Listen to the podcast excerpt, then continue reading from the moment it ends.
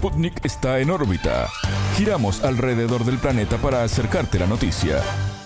Muy buenos días para todos. Les damos la bienvenida a En órbita, el programa de Sputnik en esta primera mañana compartiendo con ustedes todos los temas de actualidad de la región y del mundo. Y dándole la bienvenida a mi compañera Alejandra Patrone. ¿Cómo andamos, Ale? Buen día, Martín. Muy bien, gracias. Buen día para todos. Qué gusto compartir esta mañana junto a ti y a los oyentes de En órbita en esta propuesta diaria, en donde ponemos luz a los principales acontecimientos regionales e internacionales. El mundo gira y nosotros nos conectamos eh, desde el análisis y la información. Efectivamente, como siempre, con el estilo de Sputnik, con el estilo también del equipo de En órbita un programa que va a tener muchos temas hoy, pero vamos a arrancar como siempre empezando a, calibrar nuestro telescopio para saber con qué tema vamos a profundizar en esta mañana. Vamos a enfocarnos en Ecuador, que dio un gigantesco paso en derechos humanos al despenalizar la eutanasia, pero no así en lo que tiene que ver con la violencia carcelaria y los estragos que está causando el narcotráfico, ¿no? La famosa frase una de cal y otra de arena. Sí. Ecuador se convirtió en el segundo país de Latinoamérica en despenalizar la eutanasia, una decisión impulsada por el caso de Paola Roldán, que ya lo hemos comentado aquí días pasados, afectada por una dolorosa enfermedad degenerativa conocida por sus siglas como ELA. Eh, Paola es madre de un pequeño niño que se llama Oliver, es esposa de, Nicolás, que siempre eh, está al lado de ella, eh, la atiende, la ayuda y estuvo hombro con hombro en esta lucha de hacer su caso conocido. Tiene 42 años y durante el avance de su enfermedad probó todo lo que la medicina le pudo dar en un intento de revertir el fatal diagnóstico. La lucha es injusta, la lucha es desigual porque la esclerosis lateral amiotrófica es mortal. Hasta ahora, ¿no? Pero es, es mortal. En los últimos tres años fue, fue, hospitalizada en varias oportunidades y su calidad de vida fue afectada drásticamente. Ya instalada en una cama, sin poder moverse, ¿no? viviendo gracias a un respirador, logró llevar su caso a la Suprema Corte de Ecuador, que finalmente logró despenalizar la eutanasia con grandes objeciones, sobre todo por eh, la Iglesia Católica en el país. Se ha convertido esta mujer ecuatoriana, sin lugar a dudas, Alejandra, en un símbolo, ¿no? De esta lucha, en un símbolo también de este cambio de, de paradigma en un Ecuador que, como vos bien decías, viene siendo noticia por otra cantidad enorme de problemas, pero que en este caso logra, ¿no? Un avance a nivel de lo que es el sistema jurídico, lograr la dignidad hasta el final de la vida, ¿no? y, hasta que el propio paciente tome la decisión cuando se trata de una situación tan complicada como esta. Sí, en un ratito nada más, sobre las 8 de la mañana, vamos a estar hablando del caso de Paola, que es el de muchos, no solo de ecuatorianos, sino de personas que viven en la región y, y en el mundo. Ecuador es el noveno país a nivel mundial que aprueba la eutanasia, así que se estará adelantado en ese sentido en materia de, derechos humanos, pero hay otros temas que decíamos que el salto no es igual, ¿no? Sobre todo con lo que tiene que ver con las denuncias de torturas de militares a, presos comunes en el sistema carcelario. Vamos a hablar de esto y vamos a hablar de la ley, ¿no? Cuándo se aplica, en qué consiste, qué alcance tiene, con la asesora ecuatoriana Grey Jiménez, que ella es consultora política con enfoque en derechos humanos. También vamos a ver una, vamos a tener una mirada regional, ¿no? Más allá de, de Ecuador, como los países se van entrelazando, ¿no? Con, con los que le sucede y con lo, que se puede lograr en poco tiempo, además, este, coordinando, ¿no? Todo lo que tiene que las, las políticas sociales. Bueno, queda hecha entonces la invitación para el telescopio de esta mañana sobre las 8 de la mañana, en el arranque de nuestra segunda hora, para compartir con todos ustedes.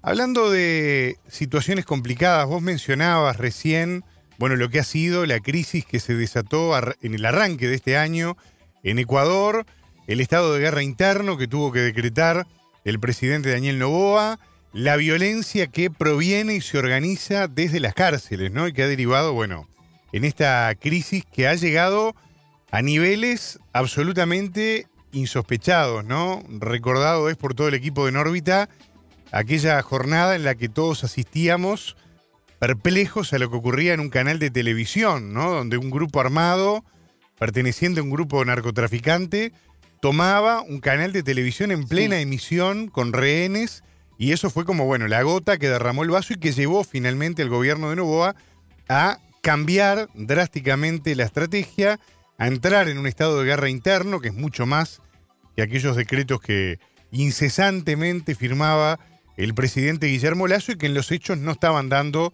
resultados prácticos, ¿no? Sí. Pero bueno, ¿por qué estoy diciendo todo esto? No por, por hablar de Ecuador, que de hecho Telescopio va a ser quien se va a ocupar de ese tema hoy aquí en el programa, sino para hablar de Colombia, donde la situación está muy complicada. Vamos a estar hablando en un rato nada más y vamos a estar escuchando, entre otras voces, la voz de Manfred Grautov, que es consultor de seguridad nacional, y fue consultor durante el gobierno de Iván Duque, inclusive. Eh, él nos va a estar dando un pantallazo del tema eh, allí en Colombia. Pero ¿por qué estoy nombrando todo esto? Porque en las últimas horas la autoridad penitenciaria declaró el estado de emergencia carcelaria en Colombia, en todo el país. Sí. Y esta declaración, Alejandra, llega luego de varios ataques que han tenido lugar en estos últimos días contra guardias penitenciarios en prisiones locales que dejaron a un funcionario muerto. Esto es todo un dato y evidentemente revela el tamaño de la crisis justamente que se está gestando en Colombia y para lo cual el gobierno de Gustavo Petro toma medidas urgentes porque evidentemente Sí. se quiere frenar esto, ¿no? Mientras te escuchaba pensaba en una frase que me decía mi abuelo, en una frase muy antigua que es cuando las barbas de tu vecino veas pelar, pon las tuyas a remojar, ¿no? Porque la situación carcelaria, nombrás Colombia, antes Sí. Ecuador, y si seguimos hablando de países Perú, inclusive. ¿no? Perú, por ejemplo, la situación carcelaria está haciendo aguas en varias partes de, de la región, ¿no? En Sí. Latinoamérica. Los otros días con- de Chile también. El hacinamiento, ¿no? Claro, Se empieza por algo, que no totalmente. se controla y luego llegan, ¿no? Las pandillas que controlan las calles, controlan las cárceles. Totalmente. Y después desde las cárceles se empieza a controlar el territorio, ¿no? Exacto. Inhibidores de señales de celulares la que no fórmula. funcionan, eh, hacinamiento, eh, violaciones a los derechos humanos que enervan mucho más la situación adentro de la cárcel entre los funcionarios y los propios reclusos. Y bueno, Violencia con violencia, ¿no? Es como pagar el fuego con más fuego. ¿no? Totalmente, ponerle combustible para tratar de, de apagarlo, es terrible.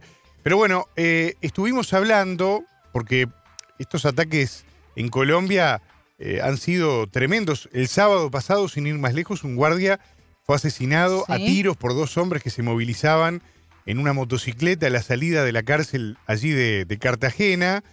Eh, hubo otro asalto contra carceleros allí en el Valle del Cauca que dejó un número indeterminado de guardias heridos, según informaron las autoridades locales.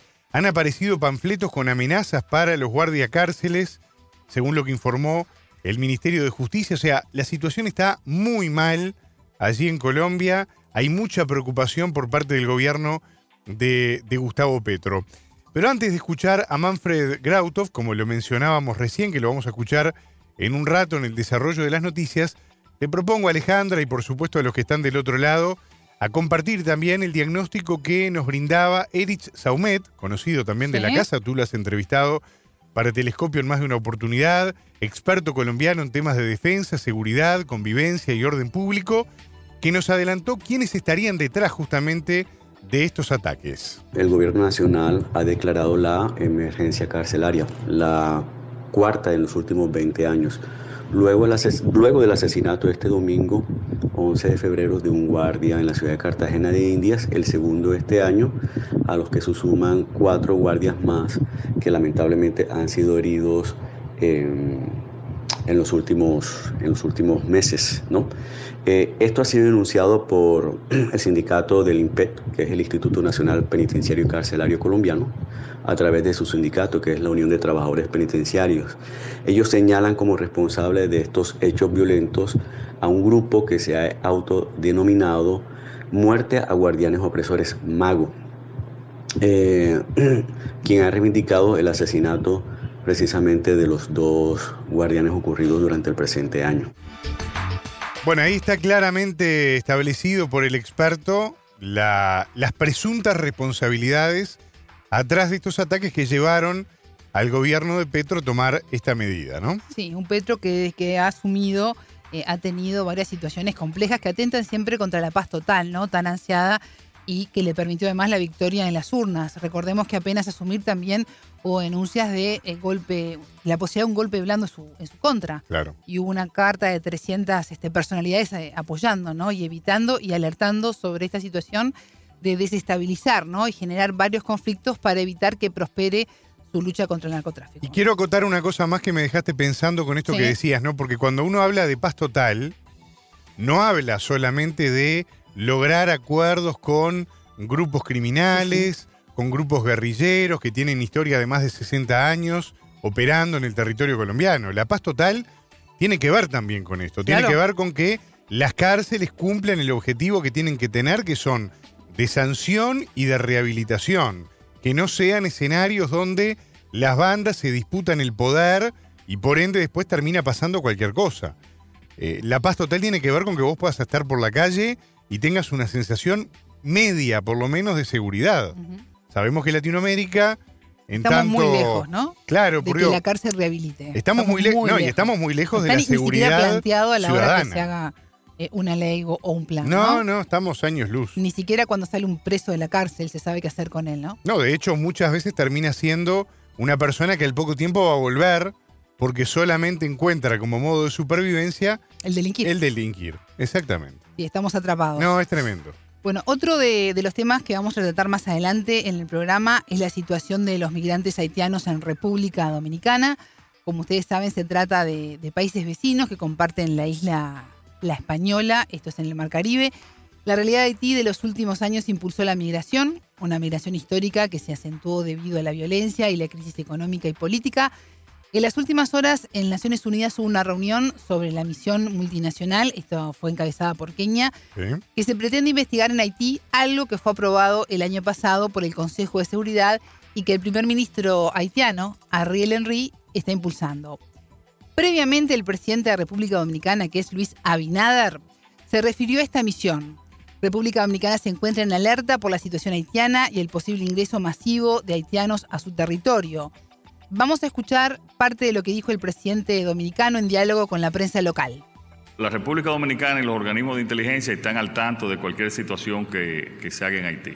Y nosotros estamos al tanto también y tenemos comunicaciones con el gobierno de Kenia eh, a todos sus niveles.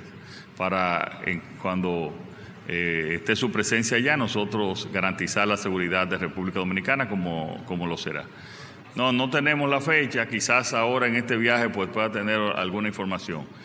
Realmente hay un tema legal y más que legal económico también del- de que estén los fondos ahí para ellos poder eh, ir a Haití y los gastos que eso representa. Y, y Kenia no es un país rico para disponer de esos, de esos gastos. Bueno, Alejandra, seguimos en otros temas también que queremos compartir con la audiencia. Los otros días hablábamos, ¿no? De, del resultado de la paliza, inclusive, ¿no? Electoral en El Salvador por parte del presidente Nayib Bukele, pero también de la polémica que se había generado en torno al escrutinio, ¿no? Y a los problemas que se generaron. que siempre genera suspicacia con la transparencia electoral. Exactamente. Más allá de que prácticamente ya nadie duda ni de la legitimidad del resultado ni de la victoria. El tema es el margen. ¿no? Que claramente eh, se espera sea un margen muy amplio, pero el escrutinio todavía no está terminado. El Tribunal Supremo Electoral de El Salvador, en las últimas Sí. horas, incluyó, y escucha bien esto porque en definitiva te muestra el tamaño de la crisis que hay en El Salvador con respecto a poder ejecutar en tiempo y forma un escrutinio. El Tribunal Supremo Electoral incluyó un tercer turno de 8 horas para alargar a las 24 horas del día el trabajo de escrutinio de las elecciones legislativas del 4 de febrero. O sea, hoy en día están trabajando las 24 horas Sí. para poder llegar a contrarreloj a cumplir efectivamente con los plazos que ya se pasaron, pero que evidentemente quieren que sea Están en el alargue, ¿no? Quieren están Achicar, achicando el alargue. achicar el alargue. Achicar el alargue. Bueno, habló justamente la presidenta del Tribunal Supremo Electoral, Esmeralda, Dora Esmeralda Martínez, y dijo que la decisión de crear este tercer turno para el conteo de los votos durante la noche y la madrugada, para sumarlo a los dos que ya trabajan en el conteo de, los votos desde la noche del sábado, implica justamente la intención de eh, esto que vos decías, ¿no? Conmigo, achicar un poquito los plazos y, bueno, cumplir finalmente con las expectativas que tiene la propia eh, población de El Salvador de efectivamente conocer los resultados oficiales. De todas maneras, y a pesar de este esfuerzo y a pesar de eh, esta, este trabajo incansable e incesante de 24 horas. Hay que estar 24 horas. Nosotros que hemos estado Sí. en más de una oportunidad Ah, año electoral son años complicadísimos para los periodistas. ¿no? Pero claro. Nos encantan, ¿no? Pero quedamos fundidos. Totalmente. No, y además que uno ha estado viendo justamente el Sí. desarrollo de los escrutinios en la Corte Electoral, como se le llama en Uruguay, es tremendo, ¿no? Es tremendo, Es es tremendo. 24 horas de la corrido. vida ahí. Esta gente, bueno, la cuestión es que Martínez no adelantó una fecha tentativa todavía del final de este proceso a pesar de estas 24 horas de corrido de trabajo ininterrumpido, ¿no? Un proceso que, como decíamos con Alejandra, se ha caracterizado por las críticas de la oposición, por la caída del sistema de transmisión de datos en la madrugada del 5 de febrero, eh, todas acciones que de alguna manera generan suspicacias, que algunos dicen, bueno, esto puede favorecer al partido de gobierno en nuevas ideas para que sea aún más amplia la victoria que ya se conoce de, de Nayib Bukele y evidentemente esto está complicado. Este turno de 24 horas comenzó el conteo de las boletas de los departamentos de Cuscatlán, en el centro del país, y también en el departamento de la Unión, en el este de El Salvador. Por ahí se arrancó trabajando 24 horas y habrá que ver eh, qué es lo que pasa en estos próximos días, ¿no? Claramente eh, hay un debe a nivel institucional, un debe grande, un debe que preocupa, un debe que eh, no debería justamente estar en estos momentos ocurriendo. Hay, yo leía en las últimas horas inclusive una cierta molestia inclusive del propio presidente Bukele, ¿no? De querer definir esto de una vez, de que se anuncien los datos y bueno, esto lleva a que ahora el Tribunal Electoral esté trabajando día y noche sin parar, aunque todavía, como yo decía, no se sabe la fecha exacta en la que se van a poder anunciar los resultados. Pero vamos por los trabajadores que sea lo antes posible, ¿no? Totalmente, que totalmente. llegar a, Y por los periodistas también, Todos, que están todos, ahí por el país. aguantando, aguantando el resultado. Bueno, siguen las repercusiones por el decomiso por parte de Estados Unidos del Boeing 747 de la empresa venezolana Entrasur, que estaba en Buenos Aires desde junio del año Sí. 2022. El traslado se realizó a pesar de que el 19 de febrero estaba planificada una audiencia de apelación a esta medida. El gobierno de Venezuela catalogó la acción como vergonzosa operación de rapacería. En el texto se denuncia que Estados Unidos y Argentina violaron las normas que regulan la aeronáutica civil, así como los derechos comerciales, civiles y políticos que asisten a la referida empresa, colocando en riesgo la seguridad aeronáutica en la región. Recordemos que la aeronave llegó a Ceiza el 6 de junio del año 2022 desde México con respuestos de BW.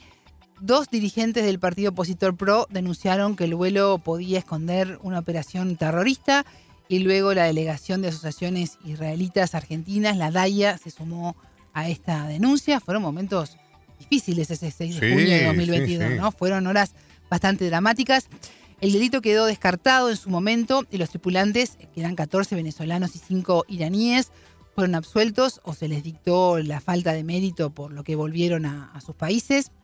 Los abogados de la Embajada de Venezuela en la Argentina, Maximiliano Rusconi y Gabriel Palmeiro, pidieron la devolución del avión por la inexistencia del delito, pero, aquí empieza lo complejo, pero un juez estadounidense ordenó el decomiso de Jumbo por violar la norma del Departamento de Comercio que exige autorización norteamericana para transferir un aparato fabricado en ese país. Eh, Cuando Francia le vendió a Irán, la nave no pidió ninguna autorización y tampoco Irán cuando se la vendió a Venezuela. Washington adujo que el Boeing fue utilizado por Irán para transportar armas. Eh, vamos a escuchar al abogado Maximiliano Rusconi en declaraciones al medio venezolano Telesur. La ejecución de una decisión que no está firme por parte del juez, cuando en verdad están interpuestos recursos de apelación que deben ser resueltos y que no han sido resueltos todavía, es una nueva violación a las normas que rigen el debido proceso eh, y en general el Estado de Derecho. Creemos que es- ha sido una barbaridad judicial. Esto es un expediente que surgió, hay que recordar, por las infundadas sospechas sobre la comisión de delitos de enorme gravedad que fueron investigados, que mm, durante varios meses las tripulaciones no pudieron volver a sus países para estar sometidas a su investigación, que demostró ya de modo firme que no había ningún ilícito. Esa fue la razón por la cual se eh, retuvo el avión y al haberse demostrado que no había ningún ilícito, debió liberarse en su momento para que el avión vuelva a su lugar de origen.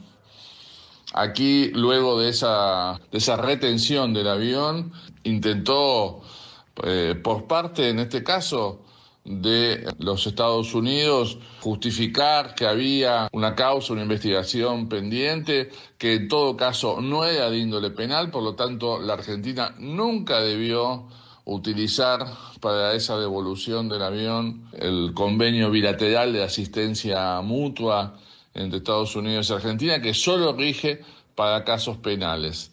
La discusión en Estados Unidos no es una discusión, eh, más allá de su viabilidad o no, no es una discusión de índole penal, no es un conflicto de índole penal. Por lo tanto, no debió ser o aceptada por la justicia argentina esa, invocación.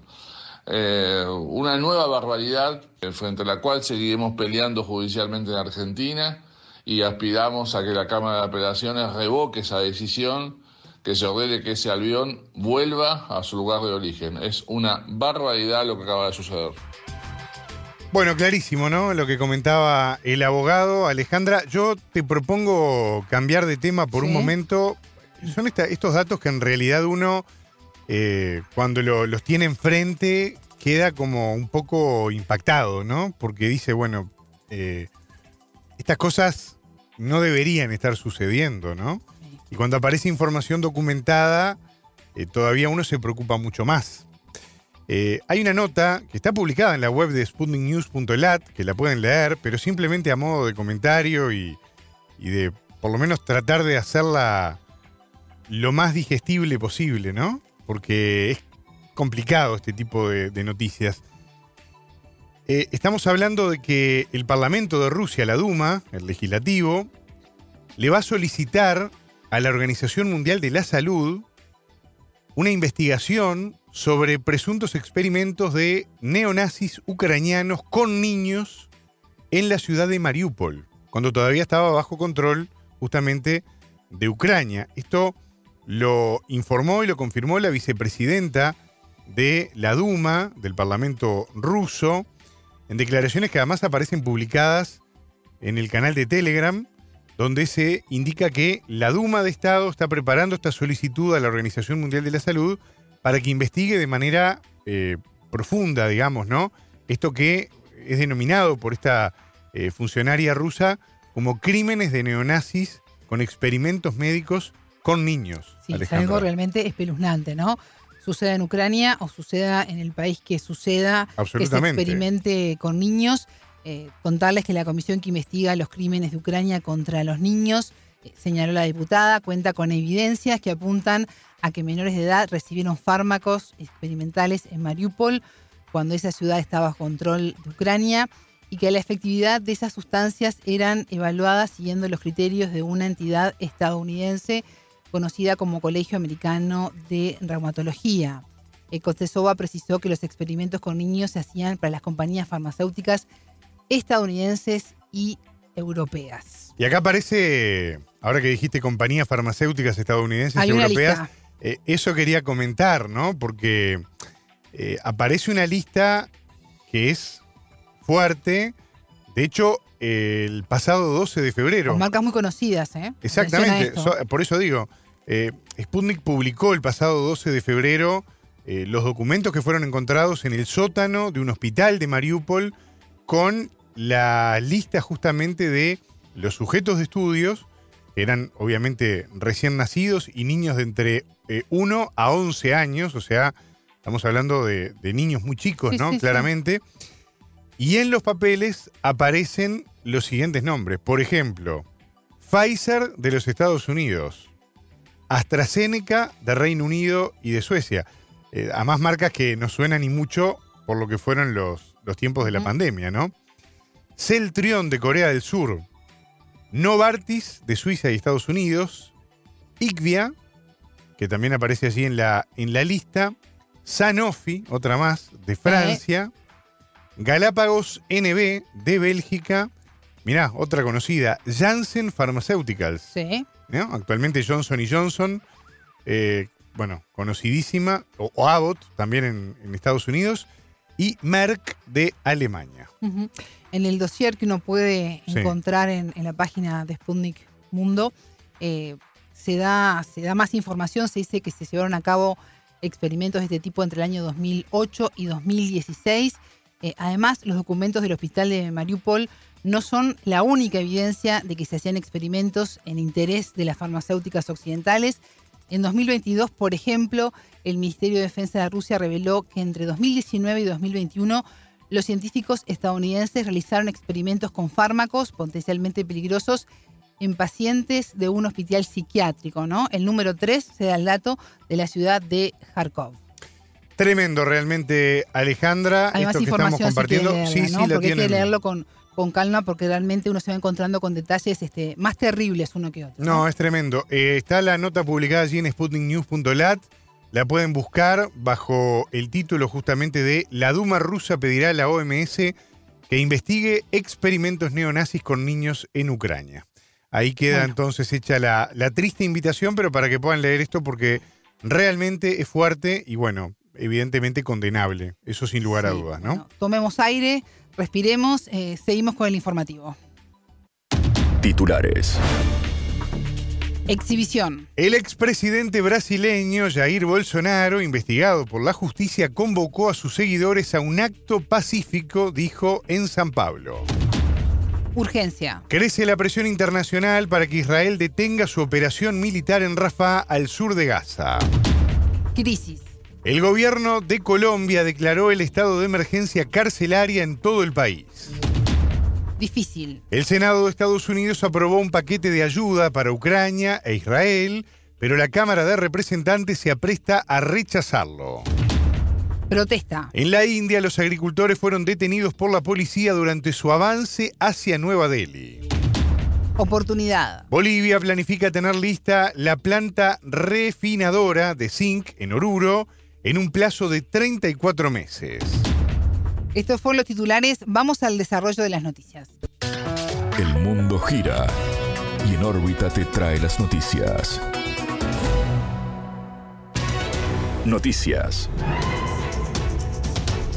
Rodeado. En Brasil, el expresidente Jair Bolsonaro busca frenar las investigaciones que lo involucran severamente con acciones golpistas. Así lo afirmó en entrevista con En órbita Alicio Raimundo, profesor de Economía Internacional de las Facultades de Campinas. El expresidente convocó a sus seguidores a un acto pacífico a realizarse el domingo 25 de febrero en San Pablo. Bolsonaro indicó que su idea es defenderse de las acusaciones en su contra en una investigación sobre una supuesta trama golpista.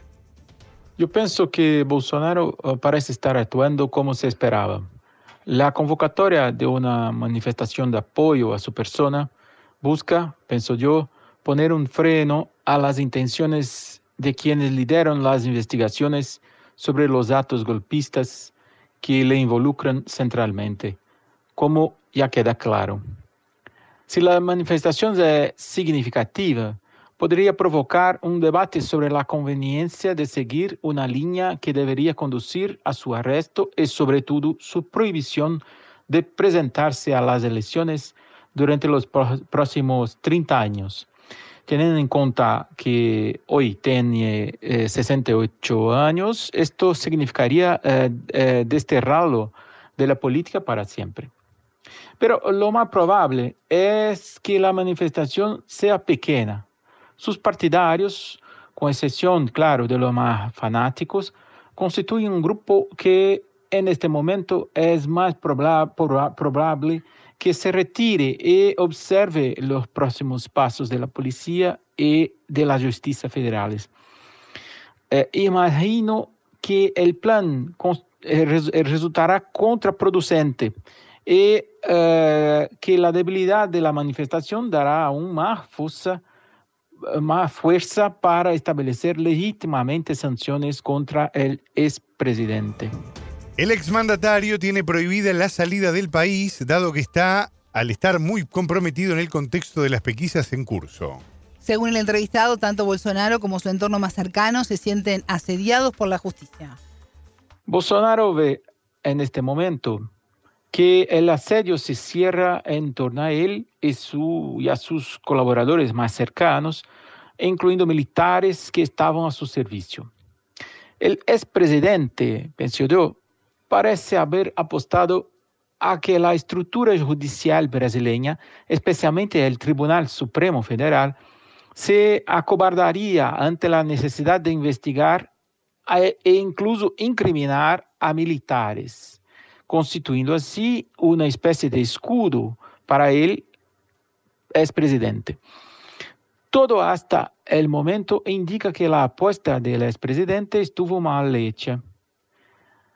De hecho, el Supremo Tribunal Federal tiene un histórico de retirada en momentos similares de la historia republicana brasileña. Pero esta vez los propios golpistas exigieron una postura más dura del tribunal cuando llevaron a cabo la invasión y destrucción de su sede en Brasilia en 8 de enero de 2023. La Corte Suprema no puede más eh, dar marcha, atrás solo so, pena eh, de una completa desmoralización y desestabilización estructural de la propia democracia brasileña. Bolsonaro, por tanto, está extremadamente expuesto y debería ser, eh, debería, eh, ser castigado con una prohibición electoral principalmente. El presidente de 2018 a 2023 sostuvo que, más que un discurso en la avenida Paulista, desea brindar una demostración simbólica de su fuerza. La idea es mostrar a Brasil y al mundo la unión, preocupaciones y deseos de sus seguidores, explicó. El experto sostuvo que es de esperar que la derecha bolsonarista empiece a organizarse detrás de nuevos liderazgos. La extrema eh, derecha en Brasil debe reorganizarse en torno a otros nombres en los próximos años, ya que el fenómeno de su crecimiento no se debió a la genialidad de sus exponentes surgidos hasta ahora, como el propio Bolsonaro, ni mucho menos ya que el genio es el enemigo íntimo del jefe de Estado. Pero los movimientos estructurales de la sociedad brasileña que dieron origen a la de Bolsonaro continuarán y producirán nuevos líderes, quizá menos torpes que él es presidente, lo que sería desastroso para la democracia brasileña. El fenómeno lo vemos, por ejemplo, en otros países como la Italia, donde tras el grotesco Berlusconi surgió el labio Giorgia Merloni. Escuchábamos a Alicio Raimundo, profesor de Economía Internacional de las Facultades de Campinas. Urgencia. China y Rusia pidieron a Israel detener su operación militar en Rafah, ciudad al sur de la franja de Gaza. Es extremadamente negativo. Abogamos por un alto el fuego para resolver los problemas humanitarios, dijo el viceministro de Exteriores ruso Mikhail Bogdanov. El diplomático calificó la continuación de las hostilidades como una catástrofe y la muerte de civiles como una tragedia. Por su parte, Pekín subrayó la urgencia de evitar más víctimas civiles para detener el desastre humanitario en el sur del enclave costero. Rafah es clave en la actual estrategia de Tel Aviv en su guerra contra el movimiento palestino Hamas. En esta ciudad fronteriza con Egipto hay más de un millón de personas desplazadas, hacinadas y expuestas a bombardeos del país judío. El Ministerio de Salud Gazatí, controlado por Hamas, informó de más de 28.500 palestinos muertos desde el comienzo de las hostilidades en el mes de octubre. El primer ministro israelí Benjamín Netanyahu declaró la guerra al grupo palestino luego de su ataque en el país judío, que dejó 1.200 muertos y la captura de unos 250 rehenes. En tanto, representantes de Israel, Qatar y Estados Unidos se reunieron este martes 13 en el Cairo, Egipto, para discutir una posible tregua con Hamas. Emergencia. En Colombia, la crisis del sistema carcelario se agravó desde la llegada de Gustavo Petro al poder y se dispararon la cantidad de secuestros y extorsiones. Así lo afirmó en entrevista con En órbita el colombiano Manfred Grautov, consultor de seguridad nacional. El experto añadió que desde el año 2015 diversos informes advertían sobre el aumento de la violencia y el hacinamiento en los diferentes establecimientos. El gobierno declaró el estado de emergencia carcelaria en todo el país. El sistema carcelario de Colombia lleva en crisis mucho tiempo. Es tanto que hay una sentencia judicial en Colombia, se llama el estado de cosas inconstitucionales, dictado por la Corte Constitucional de Colombia desde creo que 2015, más o menos 2014, 2015, donde eh, se muestra la situación de las cárceles que es dramática en muchos sentidos, desde el hacinamiento, eh, las malas condiciones en líneas como salud, eh, atención y demás que a ellos se atendía y que está ahí. Digamos, eso, eso es una historia que ha venido, a pesar de que se haya venido pues, reduciendo ese hacinamiento, pero no ha sido suficiente las medidas. Uno. Número dos, eh, ya es el... Ya, ya, es lo que ha venido sucediendo entre las cárceles, no es, una, no, no es algo nuevo, que en Colombia, desde las cárceles, la extorsión eh, se hace entre las cárceles. Eso ha sido histórico. Eh, el Gaula, que es la fuerza élite contra la, extorsión y secuestro, lo sabe, pero últimamente ha sido peor y el crecimiento de la extorsión ha sido claramente eh, impulsado desde 2022, desde que subió Gustavo Petro al poder. Eh, la extorsión y el secuestro se dispararon de manera dramática, más del 100% en, en, todo el sentido. Entonces, parte de ese, digamos, de ese, de ese desbarajuste viene por el crecimiento de esa extorsión que se maneja en las cárceles. Y como no hay recursos, entonces no hay forma de inhibir, o las inhibidores de señales eh, son muy obsoletos y entonces pues saltan todos los controles y esa es la situación que en este momento se vive dentro de las cárceles de Colombia que ya se ha controlado, por lo menos se mantenía raya la situación, pero puede llegar a ser eh, eh, peor en un futuro. La declaratoria del Estado llegó luego de varios ataques contra guardias en prisiones locales que dejaron un funcionario muerto. El 10 de febrero un guardia fue asesinado a tiros por dos hombres a la salida de la cárcel de Cartagena. Otro asalto contra carceleros se registró en el Valle del Cauca, dejando un número indeterminado de guardias heridos.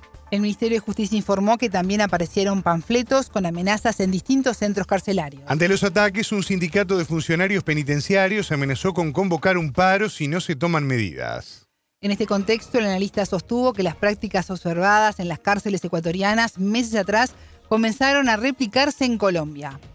Se parecería que se está replicando el fenómeno de lo que ha sucedido en Ecuador, que eso ya, ya se venía gestando, pues porque es un modo operandi finalmente que, eh, eh, que viene desde Colombia.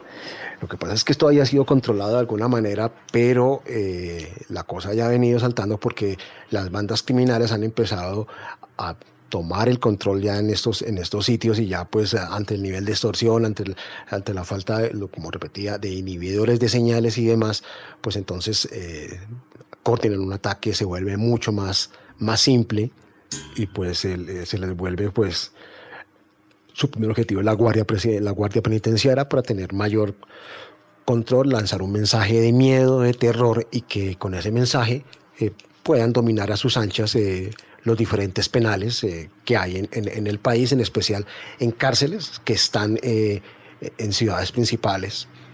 Y no, es, y no es casualidad que en Cartagena haya sido uno de los ataques, porque es que esa zona de influencia de una banda criminal que creo que es la más peligrosa del país, que es el Clan del Golfo, que reúne toda la experticia criminal. Entonces no es una, un hecho fortuito, ni muchísimo menos, y ya habían habido amenazas hace más o menos un año de eh, bandas que están conectadas al Clan del Golfo, pues que funciona por franquicias y eso lo podríamos ampliar en algún momento.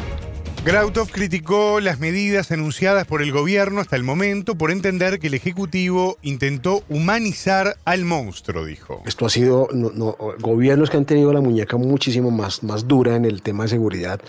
No les ha quedado muy fácil y este gobierno en este tema no creo que tenga mayores herramientas, por lo menos por el momento, para manejar esta situación.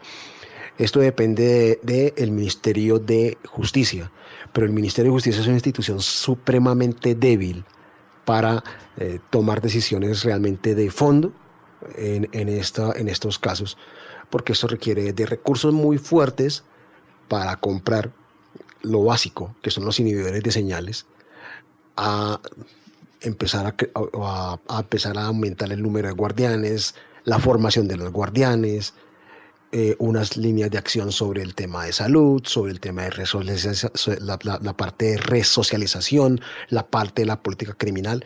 Entonces, eh, no sé realmente en este momento qué podrían hacer, si darle el control de una parte a, a las Fuerzas Armadas y Policía no creo que sea la mejor solución del caso. Esto, esto, es con recursos, entonces realmente, pues aparte de declarar la emergencia, no es muy claro qué es lo que se pretenden hacer porque este gobierno desafortunadamente eh, en, el tema eh, de decisiones de fondo y más en el tema de seguridad no es que haya mostrado mayor eficiencia y todo lo contrario ha sido un gobierno que con las manos muy abiertas, eh, con, con, digamos, muy laxo con el crimen organizado y intentaron humanizar al monstruo y el monstruo pues no se deja humanizar, son bandas muy peligrosas y algunas de industria transnacional, otras que como el clan del Golfo, peligrosísimas. Entonces, está una situación muy dramática. Eh, esperemos que por lo menos puedan ejecutar rápidamente recursos y tomar eh, medidas rápidas, pero creería que lo más rápido sería, por lo menos de choque, eh, alguna intervención por parte de las fuerzas militares. No sé si este gobierno está dispuesto a tomar esas decisiones cuando ha sido tan reacio a tomar acciones de este calibre en estos eh, sitios que están hoy descontrolados y que podríamos terminar replicando lo que se vivió en Colombia en los años, en entre 1995 al 2000, 2002, o, eh, o replicar la situación de lo que ya es gramático que se vive en el, en el Ecuador, que ya han habido revueltas y casos muy graves. Pero bueno, esperemos eh, que se toma, pero realmente no hay unas medidas muy, muy claras, muy contundentes en este momento para decir, aparte de declarar una, una emergencia carcelaria. Escuchábamos a Manfred Grautov, consultor de seguridad nacional.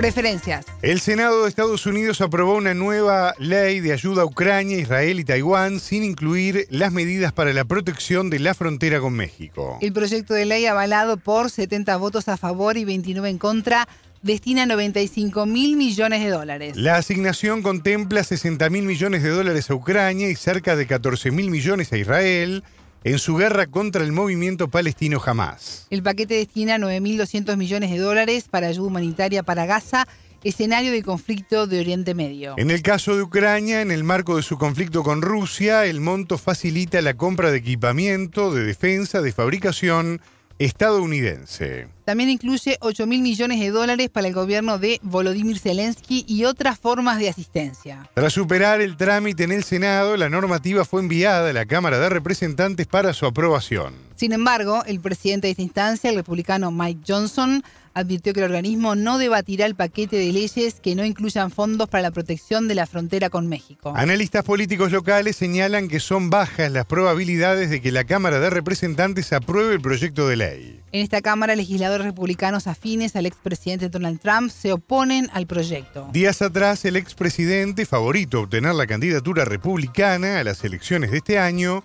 criticó a la OTAN y al apoyo de Washington a Ucrania. Pleito. En India, agricultores fueron detenidos por la policía durante su avance hacia Nueva Delhi. Las fuerzas de seguridad lanzaron gases lacrimógenos para dispersar las protestas. Los mayores incidentes ocurrieron en el estado norteño de Ariana, desde donde se dirigen decenas de miles de agricultores en tractores y en camiones hacia la capital. La policía intentó bloquear puntos de entrada a la metrópoli con barreras de alambre y bloques de concreto. Entre otros reclamos, los trabajadores exigen precios garantizados para sus cultivos, repitiendo las protestas del año 2021. Ese año marcado por la pandemia del COVID-19, los agricultores acamparon en las afueras de la ciudad durante más de un año. Aquel reclamo logró que el primer ministro Narendra Modi retirase las polémicas leyes agrarias en noviembre de 2021. En ese momento el gobierno se comprometió a formar un comité de agricultores y funcionarios para encontrar vías para garantizar precios de apoyo para todos los productos agrícolas. Sin embargo, hasta la fecha no se lograron importantes avances. Hoy los agricultores piden como prioridad un precio de apoyo mínimo garantizado para todos sus productos. A su vez, presionan al gobierno para el incumplimiento de una promesa de duplicar sus ingresos. Diversas organizaciones agrícolas y sindicatos anunciaron una huelga rural en todo el país hasta el viernes 16 de febrero. Las protestas se desarrollan antes de las elecciones generales del país, previstas en mayo, en las que Modi es favorito para lograr un tercer mandato. Acuerdos. El gobierno de Bolivia planifica tener lista la planta refinadora de zinc en Oruro en un plazo de 34 meses, según informó el ministro de Minería y Metalúrgica, Marcelino Quispe. Vamos a obtener 65.000 toneladas del metal con una pureza del 99,995%, aseguró el jerarca al medio estatal Bolivia TV. Y agregó que en esta planta, construida gracias a acuerdos con China, se obtendrá asimismo azufre, cadmio e indio. El país produce entre 900.000 a un millón de toneladas métricas de concentrados de zinc, pero al no tener refinadora se exporta con otros metales. Por otro lado, en marzo se pondrá en funcionamiento la primera planta de biodiesel ubicada en Santa Cruz. En los primeros días de febrero, Bolivia y Brasil firmaron memorandos de entendimiento para el desarrollo de biocombustibles, producción de energías y fertilizantes. En diálogo con Sputnik, el analista económico Juan José Pedregal señaló que este acercamiento se enmarca en la política impulsada por Lula da Silva desde su asunción. Se está viendo una recuperación de las relaciones bilaterales em, de la mano de un Brasil que está retomando ese liderazgo económico y geopolítico en la región un Brasil que también se está posicionando frente al mundo como un líder, uno de los líderes de la economía global, de la mano de los BRICS, ¿no? Con este bloque geoeconómico tan importante a nivel internacional. Bueno, eh, Brasil está recuperando esa, esa mística, ese ímpetu, y también actualmente a nivel económico, según proyecciones de distintos organismos internacionales, es el país con mayor crecimiento en la región sudamericana. Se convierte en una locomotora del crecimiento de la región, ya que la mayoría de países de Sudamérica tenemos fuertes relaciones comerciales con Brasil, por lo tanto, mientras la economía brasileña esté pujante, esté creciendo, eso también significa un impulso a nuestras economías, ya sea por el lado de la demanda, eh, de materias primas, etcétera, como también eh, por el lado de la oferta de distintos bienes ¿no? y servicios que, que se consumen en nuestros mercados. Entonces hay una importante relación también con, con Bolivia, fundamentalmente por el lado del, de este contrato de venta de gas que tenemos con Brasil desde hace ya eh, más de, casi 25 años ya, ya son. También tenemos una importante relación comercial en lo que es la venta de fertilizantes con la planta de urea que se tiene acá en Cochabamba. También hay otra importante relación comercial por el lado de la importación de bienes de capital, herramientas, eh, maquinaria y equipo que se trae de Brasil. Por lo tanto, es un importante socio comercial para el país y también Bolivia es un importante proveedor para Brasil en el campo energético. Desde 2017 en Bolivia funciona la planta productora de uria en Bulo Bulo, trópico de Cochabamba. Durante 2023, dos tercios de su producción fue vendida a Brasil. En las últimas décadas, Brasil y Argentina fueron los principales mercados para el gas boliviano, pero Buenos Aires prevé dejar de comprar a mediados de año. Esto porque Argentina comenzaría a utilizar solamente los recursos del yacimiento de Vaca Muerta en la provincia austral de Neuquén. Gale evaluó que el yacimiento de vaca muerta es importante, pero no tan competitivo el utilizar la técnica del fracking. Por lo tanto, a su juicio, no peligra la provisión de gas a Brasil. Si bien es un yacimiento muy importante que tiene Argentina, eh, no es tan competitivo porque utiliza la tecnología del fracking. Además, eh, tiene, está situado a una mayor distancia de los mercados de consumo en Brasil y tiene también un problema de de transporte, ya que no hay gasoductos que lleguen específicamente a los puntos donde sí llega el gasoducto Bolivia-Brasil, que nuestro gasoducto llega directamente al complejo industrial de, de Santos, eh, perdón, de Sao Paulo, mil disculpas, confundido la, la ciudad.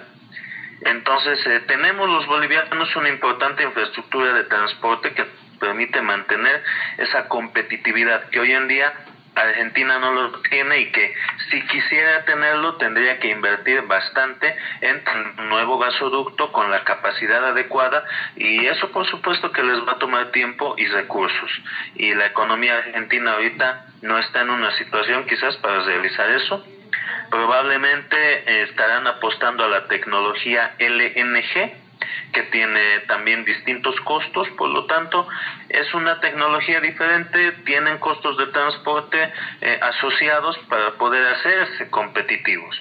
Por lo tanto, el gas boliviano va a seguir siendo competitivo al menos un tiempo más en el cual eh, vamos a poder mantener ese mercado. Y por supuesto también acá en Bolivia se están aplicando programas de, de, impulso a la recuperación de reservas eh, para poder garantizar eso al mercado brasileño. En tanto, la incorporación plena de Bolivia al Mercosur puede traer beneficios para comerciar con otros países de la región, como Uruguay, Argentina y Paraguay. No olvidemos que eh, desde que le hicieron ese golpe parlamentario a Dilma Rousseff, los gobiernos de Michel Temer y Jair Bolsonaro habían frenado el ingreso de Bolivia al Mercosur. Y ahora con el gobierno de Lula da Silva se ha podido por fin firmar la em, que es el ingreso pleno de Bolivia como un miembro del Mercosur. Esto es algo muy importante también porque nos permite no solo acceder en condiciones ventajosas al mercado brasileño, sino también vincularnos con el resto de mercados del Cono Sur, como Uruguay, Argentina, Paraguay. En Bolivia también está muy importantemente posicionado en la hidrovía Paraguay-Paraná, en la parte más alta del río Paraguay que para nosotros significa un importante nexo de salida al Océano Atlántico que eh, tenemos que desarrollarlo. Se están implementando importantes proyectos para el desarrollo de Puerto Buch, que es un puerto que tenemos los bolivianos ahí en las riberas del río Paraguay, eh, directamente sobre la hidrovía Paraguay-Paraná que también nos va a favorecer bastante. También hay otro proyecto de integración muy importante que es el eh, corredor ferroviario bioceánico que se pretende unir los puertos de Santos en Brasil con el puerto de Hilo en Perú a través de una línea férrea que va a atravesar Bolivia de oriente a occidente, con lo cual también nos convertiríamos en un importante nexo de la red ferroviaria eh, regional. Escuchábamos al analista económico boliviano Juan José Bedregal.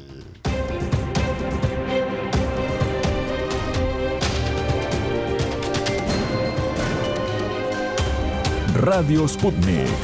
Contamos lo que otros callan.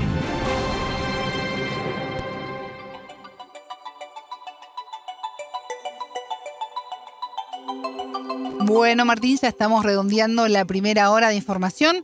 Eh, vamos a estar en un ratito nada más en Ecuador hablando sobre la despenalización del aborto y la crisis eh, carcelaria y también eh, la policrisis que le, que le dicen allí en Ecuador a los enfrentamientos que tienen con los narcotraficantes. También vamos a estar profundizando en las relaciones cada vez más deterioradas entre Haití y República Dominicana, dos vecinos que se siguen enfrentando, eh, pasando año a año, día a día. Como siempre, poniendo el foco en los temas importantes, en estos temas que están marcando la agenda informativa de América Latina, de la región eh, me quedé pensando en Ecuador y me quedé pensando en lo que hablábamos hoy más temprano también de, Colombia, ¿no? Sí. Como vos misma lo decías hoy en el arranque bien temprano, cuando hablábamos, ¿no? De cómo hay varios países, ¿no? Ahora que decías este término de policrisis. Policrisis. Este, hay varios países de la, de la región que más o menos y con distintos niveles de gravedad, pero están enfrentando situaciones muy similares, ¿no?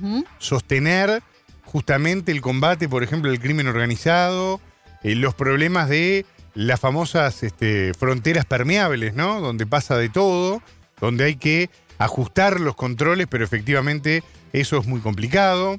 Eh, las distintas medidas que van tomando los estados, sin nombrar a Ecuador, que ya fue a un extremo claramente porque, bueno, la crisis llegó a un nivel que eh, evidentemente eh, desbordó cualquier tipo de previsión, por lo menos de la previsión estatal que tenía el Estado de Ecuador, que tanto retrocedió también que le terminó cediendo mucho terreno al narcotráfico, ¿no? Nosotros hemos visto en las últimas décadas la, la lucha que ha tenido México y que ha tenido Colombia con el narcotráfico y eso nos permite de alguna manera saber qué fórmulas salieron bien y qué otras no salieron. ¿no? Claro. Hay una experiencia que se puede tomar de otros países de lo que no está funcionando porque es un problema que crece y que cada vez afecta a más países del continente. ¿no? Sí. Lo hablamos de unos días. Está llegando hacia el sur. Bueno, ¿qué pasa que se siguen repitiendo las fórmulas, ¿no? que se hacen las mismas medidas y las mismas proyecciones si sabemos que eso no está funcionando, ¿no? Hay intereses ahí atrás. ¿no? Claro, a Hay ver, Alejandra, hay evidentemente, como vos bien decís, paradigmas que han quedado demostrados en la historia que no funcionan. Y eso ya ha quedado, pero así, eh, empíricamente demostrado. Después, evidentemente, uno tiene que apagar incendios, ¿no? Cuando ya las cosas se desmadran, evidentemente que el camino de la represión en, algunos, en algunas cuestiones es inevitable, porque es la única forma. Uno no puede ir a negociar con una caja de bombones con un grupo narcotraficante, porque las cosas Claro. no van a funcionar. Pero también está todo el capítulo de la prevención, está todo el capítulo de la presencia del Estado Las con distintas sociales. políticas sociales que justamente logren eh, retirarle la, la materia prima de la que se nutre el crimen organizado, que principalmente son los jóvenes y los niños, eh, la- los sectores más carenciados de la sociedad, para poder justamente revertir esta situación. Y mirá lo que decís, por ejemplo, en Ecuador, políticas sociales que se quitan para ahorrar dinero, ¿no? Sí. para, para mejorar las arcas del Estado, y sin embargo, para hacer esta guerra contra las pandillas y contra el narcotráfico, se ponen cuatro o cinco nuevos impuestos, entre ellos se aumenta el IVA para poder combatir lo que se fue creando de a poquito. Claro. ¿no? Y además un IVA que sabemos que repercute en todos los precios, ¿no? Alimentos, el agua, las viviendas, el, el transporte. Como no llega al pueblo una política social, pero sí cuando hay que sacar dinero para combatir el mal que se produjo por no dar dinero a esa política social, Ahí hay que seguir dando el riñón, el corazón y todo lo que tenemos. lo que nos va quedando. Estamos en hora ya, Alejandra, momento de hacer la pausa. Si te parece a la vuelta, nos metemos de lleno en telescopio. Claro que sí, voy aprontando el telescopio. En órbita.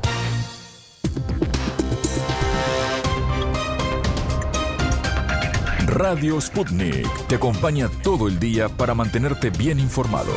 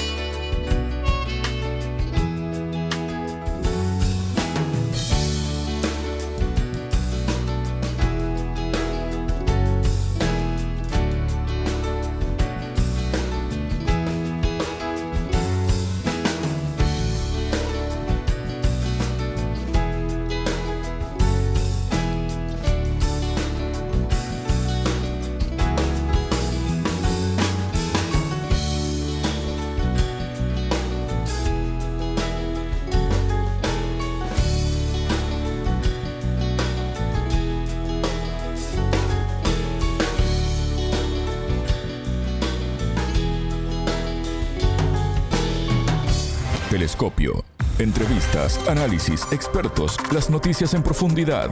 Todo para pensar la noticia. Ecuador da un gigantesco paso en derechos humanos al despenalizar la eutanasia, pero se hunde en la violencia carcelaria y los estragos del narcotráfico. Hoy pondremos el foco de nuestro telescopio en la crisis institucional y de seguridad que atraviesa el país sudamericano. Profundizaremos en estos temas y las denuncias de torturas por parte de militares a presos comunes junto a la asesora ecuatoriana Grace Jiménez, consultora política con enfoque en derechos humanos. En Telescopio te acercamos a los hechos más allá de las noticias.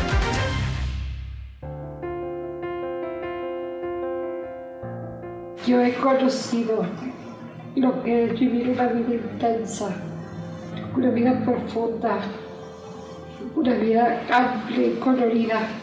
He vivido una vida plena y sé que lo único que merezco, lo único que merezco es una vida y una muerte con dignidad.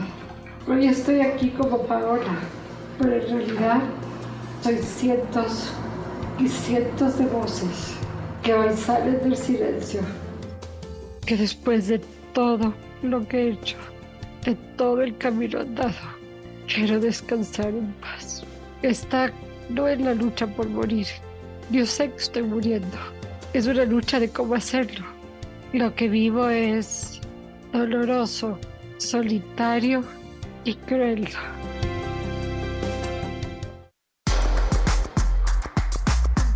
Ecuador se convirtió en el segundo país de Latinoamérica en despenalizar la eutanasia, una decisión impulsada por el caso Paola Roldán, la joven mujer, la joven mujer cuyo testimonio recién escuchábamos, afectada por una dolorosa enfermedad degenerativa conocida por sus siglas como ELA. Paola es madre del pequeño Oliver y esposa de Nicolás. Tiene 42 años y durante el avance de su enfermedad probó todo lo que la medicina le pudo dar en un intento por revertir este fatal diagnóstico.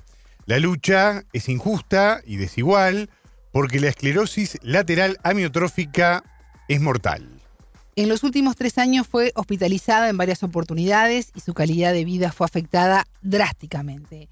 Está instalada en una cama sin poder moverse y viviendo gracias a un respirador, logró llevar su caso a la Corte Constitucional de Ecuador y finalmente falló a su favor y despenalizó la eutanasia en el país sudamericano. El fallo permite a los médicos ayudar a morir a un enfermo sin ir a la cárcel. De esta manera, la sanción por homicidio no podrá aplicarse cuando se realice un procedimiento de eutanasia activa en aras de preservar los derechos de una vida digna y al libre desarrollo de la personalidad del paciente. Por solicitud del tribunal, el Ministerio de Salud debe elaborar en un plazo de dos meses un reglamento para los procesos de eutanasia activa y la Defensoría del Pueblo redactar en seis meses un proyecto de ley que deberá ser aprobado por el Congreso en máximo un año. La eutanasia no es suicidio, es luchar por vivir todo el tiempo que se pueda para luego, cuando ya el cuerpo y la mente no respondan, morir con dignidad. La entrevistada. Grace, bienvenida a Telescopio, ¿cómo estás? Es un gusto recibirte. Hola Alejandra, buenos días. Muchísimas gracias por esta importante entrevista. Un saludo a todos nuestros hermanos migrantes de todo el Ecuador, pero sobre todo a toda la comunidad internacional que está pendiente de lo que pasa y vive el Ecuador. Ecuador se convirtió en el segundo país de Latinoamérica en despenalizar la eutanasia, una decisión impulsada por el caso Paola Roldán, esta joven mujer que padece ELA, una enfermedad eh, terrible, degenerativa y dolorosa. ¿Qué significa para el país esta decisión y qué alcance tiene? Alejandra, lo que ha hecho la Corte Constitucional al legalizar la eutanasia ha marcado un hito histórico, no solo en el Ecuador, sino en el mundo. Es devolverle la dignidad a, las personas que sufren enfermedades eh, catastróficas, enfermedades degenerativas. Sin duda, el Ecuador hoy se ha convertido en el noveno país en el mundo en legalizar la eutanasia, lo que constituye también eh, eh, devolverle al Ecuador el Estado de Derechos en el que en el que se había constituido hace 44 años atrás. Algo sumamente importante y que está mostrando un faro de luz en toda la región. Este fallo de la Corte Constitucional eh, permite a los médicos ayudar a morir a un enfermo sin, ir a la cárcel eh, la sanción por homicidio no podrá aplicarse cuando se realice un procedimiento de eutanasia eh, activa en aras de, preservar de alguna manera los derechos de una vida digna, tú lo decías, ¿no? Y al libre desarrollo de la personalidad del paciente. Esto no es un apoyo al suicidio, como escuchamos a, muchas personas declarar, es un apoyo a la muerte digna cuando la situación es, irreversible. ¿Cómo se puede acceder a, este derecho? Sí, bueno, primero me parece que hay que hacer un, análisis mucho más profundo de lo que significa padecer una enfermedad, no solo dolorosa para el cuerpo, sino también emocional. La familia que queda atrás, los hijos que queda atrás. En Ecuador se estima que al, alrededor de más de 50 casos diagnosticados de enfermedades degenerativas, eh, catastróficas, pero sobre todo de mucho sufrimiento, aunque en algunos soportan algunos meses, otros muy pocos. Y esto ha hecho hoy que la Corte Constitucional haya marcado este hecho histórico.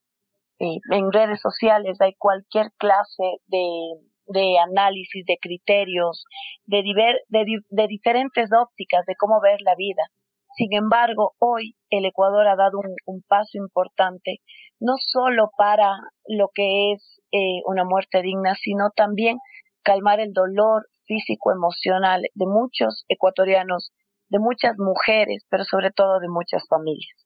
Hoy el, el, el practicar la eutanasia en el Ecuador por el padecimiento de intenso sufrimiento proveniente de alguna lesión corporal grave, incurable, puede solicitar este procedimiento de muerte asistida.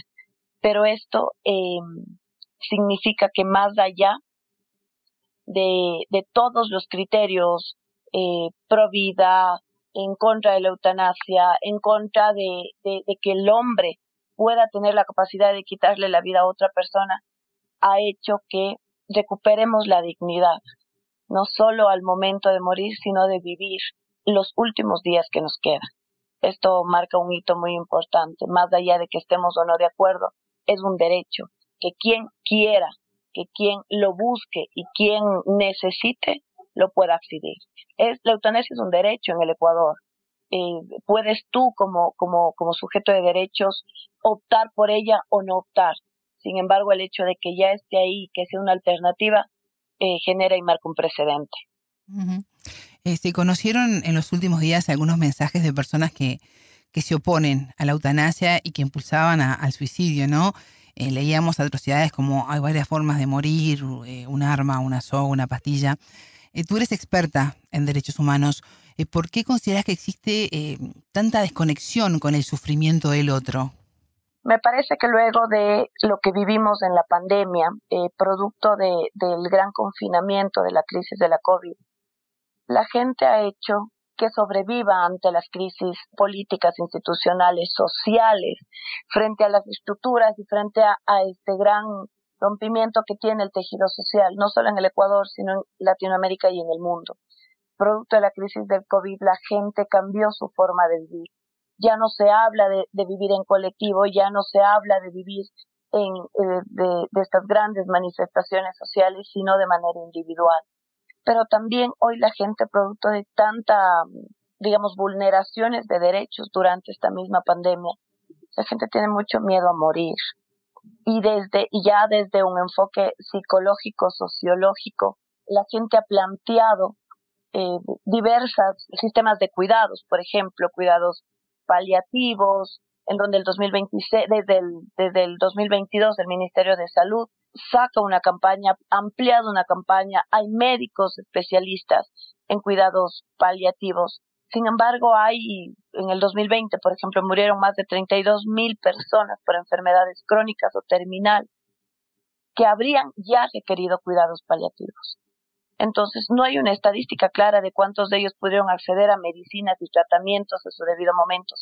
Hay gente que tiene enfermedades graves, hay gente que tiene enfermedades terminales, hay gente que tiene enfermedades dolorosas, que incluso no puede acceder a, a la salud pública y que es necesario que tengamos una alternativa, para unos no muy buena, para otros decente, para otros digna, pero sobre todo que garantiza que te puedas ir en paz, que puedas despedirte de tu familia, pero sobre todo que no tengas que sufrir. Entonces es necesario que, em, que, que, digamos, quienes accedan a este derecho puedan hacerlo en condiciones óptimas. La Corte Constitucional establece tres, tres valores o tres ítems importantes que debe ser en, casos de, temas terminales, que tiene que ser tomada la decisión por la persona o por quien esté autorizado. Hay, hay casos, por ejemplo, que las personas no están en coma, en estado vegetativo y que no, no pueden decidir sobre sí mismas. Entonces necesito un representante legal, pero sobre todo que esté padeciendo muchos dolores, tanto físicos y emocionales. Y obviamente en este caso la Corte Constitucional también ha, establecido que tanto la Defensoría del Pueblo como la Corte, como la, el Ministerio de Salud tienen que hacer protocolos y tienen que ser eh, sistemas correctos de salud en donde la eutanasia tenga que ser asistida, más allá de los criterios de algunos médicos, desde eh, la objeción de, de conciencia o desde la religión. ¿Y cómo fue la reacción social ante este cambio y esta despenalización de la eutanasia? Bueno, Alejandra, no tenemos datos todavía claros, no hay una, una estadística, algunas de las encuestadoras ecuatorianas todavía siguen en ello. Sí. No tenemos datos, sin embargo, en redes sociales o en escucha de redes sociales, el 70% de la gente estaba de acuerdo, al menos con la muerte digna en el caso Paola Roldán.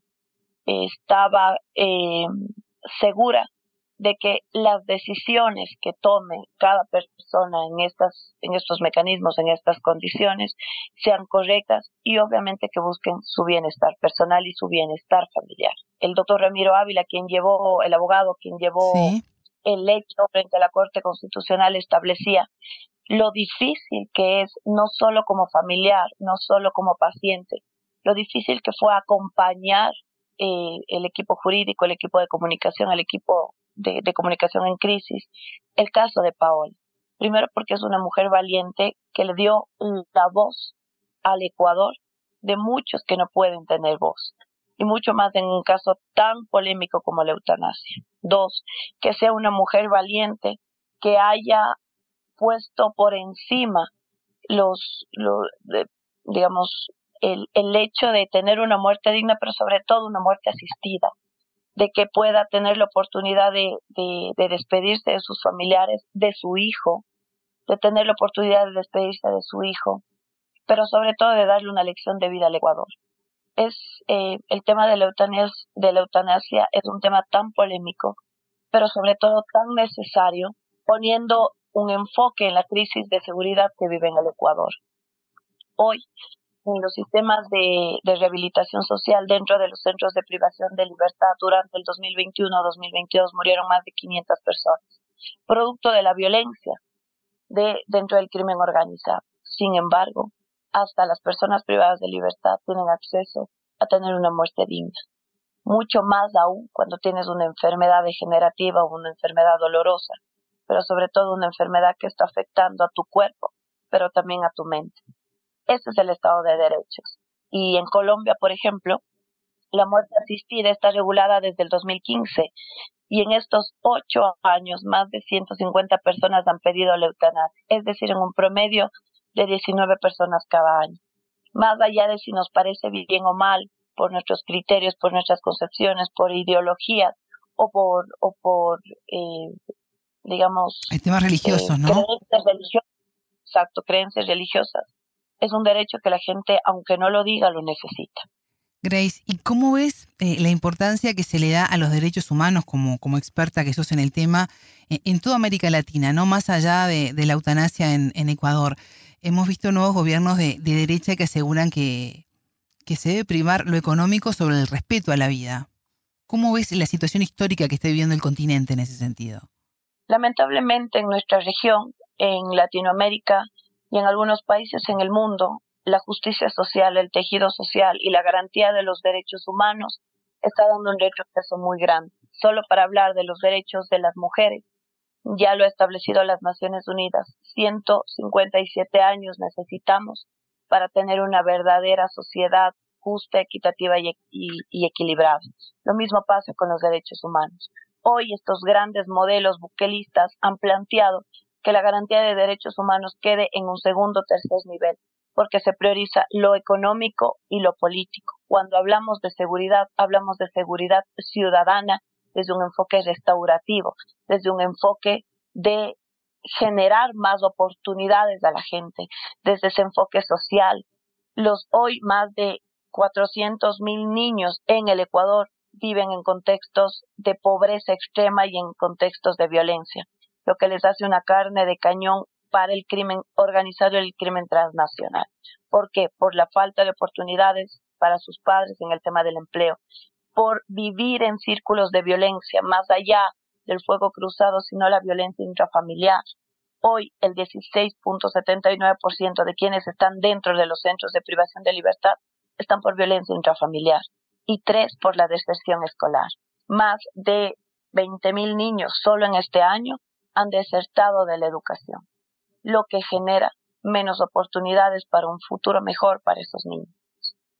Ese es eh, el, el estado de los derechos humanos en el Ecuador y a eso sumarle la militarización y las ofertas populistas, securitistas de modelos como El Salvador, de modelos que hoy se están implementando en el Ecuador. Sí, la seguridad es un tema de percepción, pero hay que atacar el problema de raíz, la falta de oportunidades y la crisis eh, social que está viviendo nuestros países latinoamericanos. Ayer salió la noticia en, el, en, en uno de los medios internacionales. Colombia acaba de entrar en una grave crisis penitenciaria carcelaria y tenemos un gobierno de izquierda.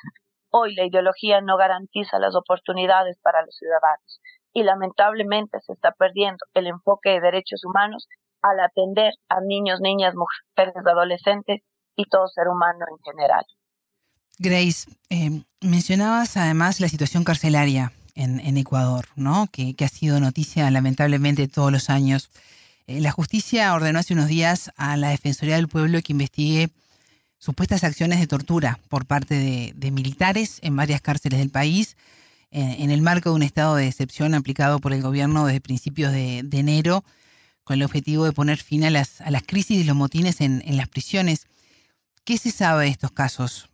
A ver, Alejandra, el tema de la seguridad en el Ecuador ha generado muchos criterios y ha generado una polarización, ¿no?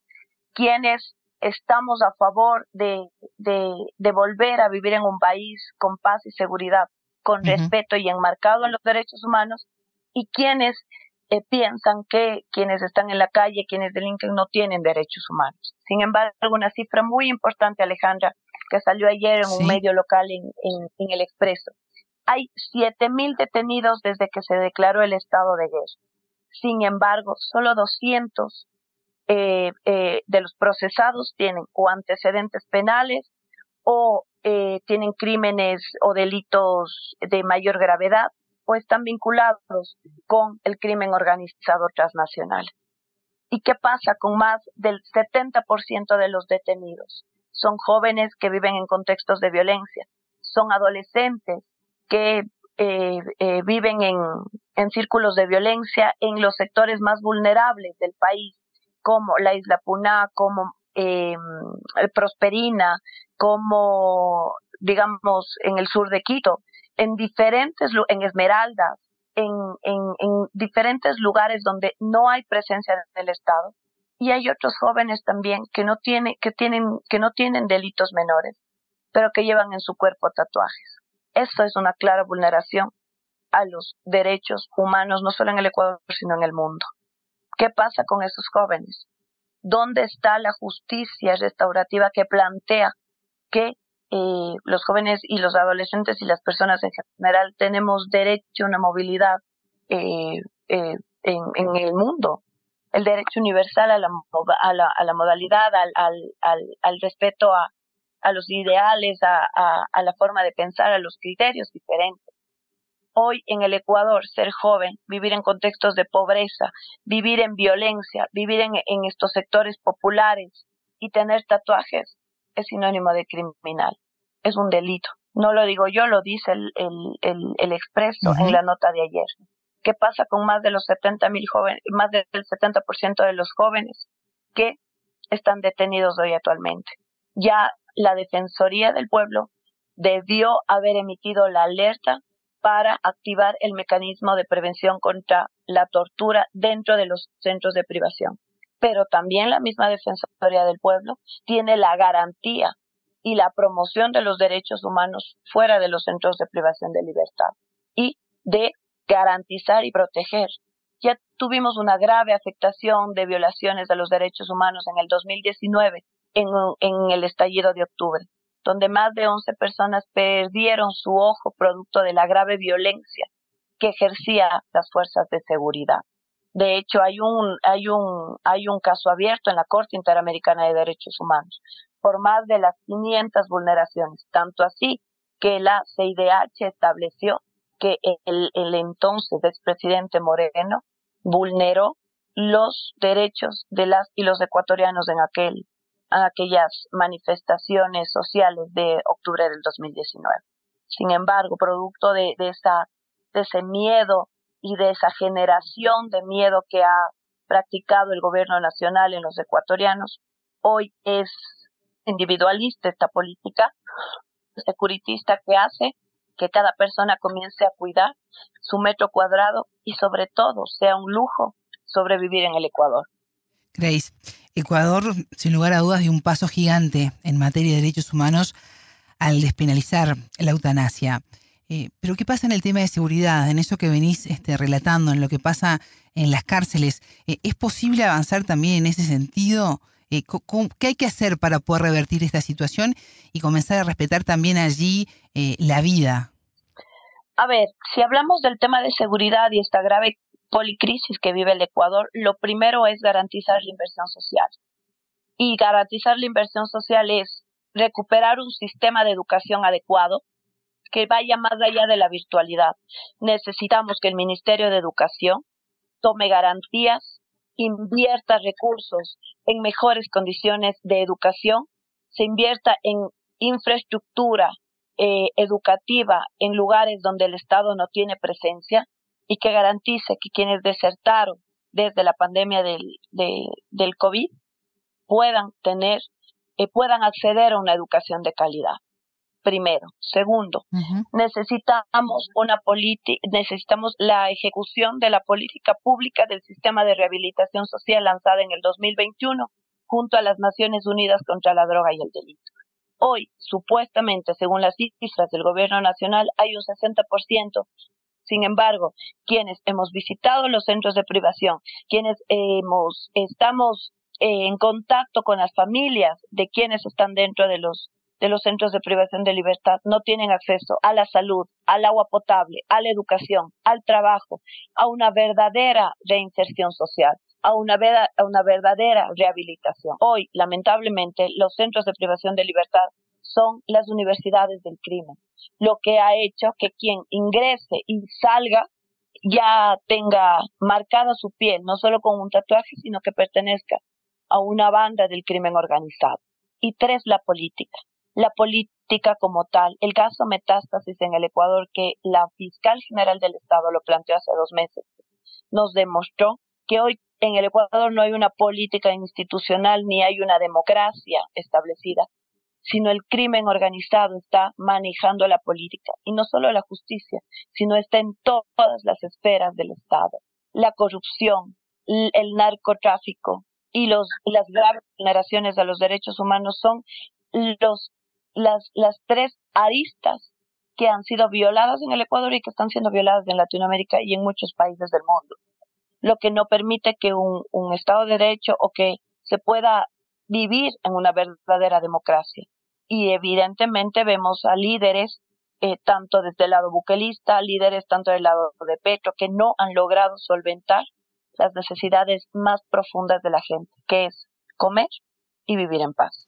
Grace, Ecuador va a contar con cinco nuevos impuestos para financiar la, guerra contra las pandillas, eh, a pesar de que el presidente Daniel Novoa no tiene mayoría en la Asamblea General, eh, que se opone mayoritariamente a, la subida del IVA para financiar esta lucha. Ahora, ¿este dinero va a colaborar con contrarrestar el impacto de, las pandillas o solo va, va a sanear las arcas del Estado? ¿Es una solución esto? Lo que sí tenemos claro es que el Ecuador, a más de todas las policrisis que vivimos, eh, la situación económica es de las más graves, ¿no? Eh, lamentablemente, en los últimos 15 años, eh, la mayoría de los, digamos, los gobernantes le entregaron el país del crimen organizado, pero también utilizaron las finanzas del Estado para casos como de Brecht, que es del sobreprecio, casos como el reparto de los hospitales en, en, la, en la peor crisis de salud que tuvo el Ecuador y el caso Gran Padrino, que garantizaba y que financiaba o que brindaba eh, puestos de trabajo a cargo de, a, digamos, a, eh, por eh, temas de dinero. Con, la mafia albanesa fue el presidente Lazo, ¿no? Entonces, todas las esferas del Ecuador hoy está, está viviendo un déficit de 7 millones de dólares en la caja fiscal. O sea, es, es, es la peor crisis económica que ha tenido el Ecuador. Y casualmente, el presidente Guillermo Lazo ha sido culpable de las dos graves crisis económicas, la del feriado bancario del, 90, del, del 99 y la de hoy que vive el, el Ecuador. Sin embargo, los impuestos no son eh, una salida, son una salida rápida, pero una, no una salida coherente. ¿Por qué? Porque cada dólar que tiene el ecuatoriano para sacar y, y, pagar el IVA, le está quitando el alimento a su casa. Claro, las autoridades, la, los, los asambleístas, quienes, los ministros quienes hoy están en el gobierno dicen, no, es que no hay IVA a la ropa, a la educación y a la, y a la canasta básica. Sin embargo, sube el IVA, sube todo. Iba a subir el transporte y se va a plantear una temática de subsidios. No es una salida coherente. Usted recordará en el 2016, en el terremoto de, eh, de Manaví, se subió el IVA de manera temporal.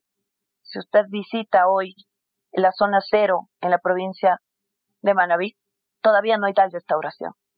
Hasta ahora, los manavitas están buscando eh, nuevamente reactivar su economía después de aquel duro golpe que, que le afectó al Ecuador.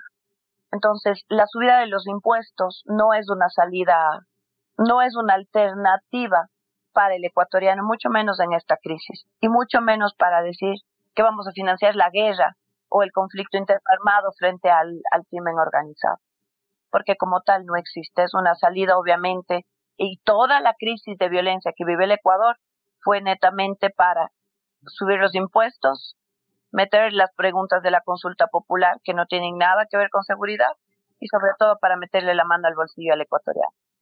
Grace Jiménez, consultora política ecuatoriana con enfoque en derechos humanos. Muchas gracias por estos minutos con Telescopio.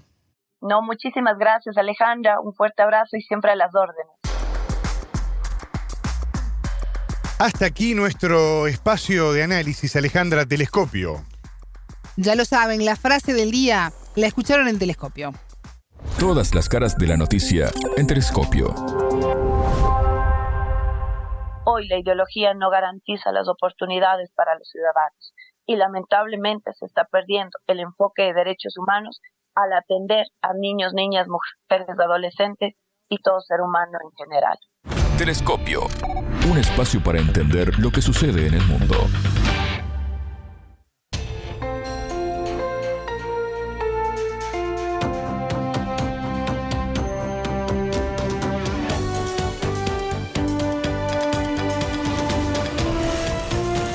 En Sputnik contamos lo que otros callan.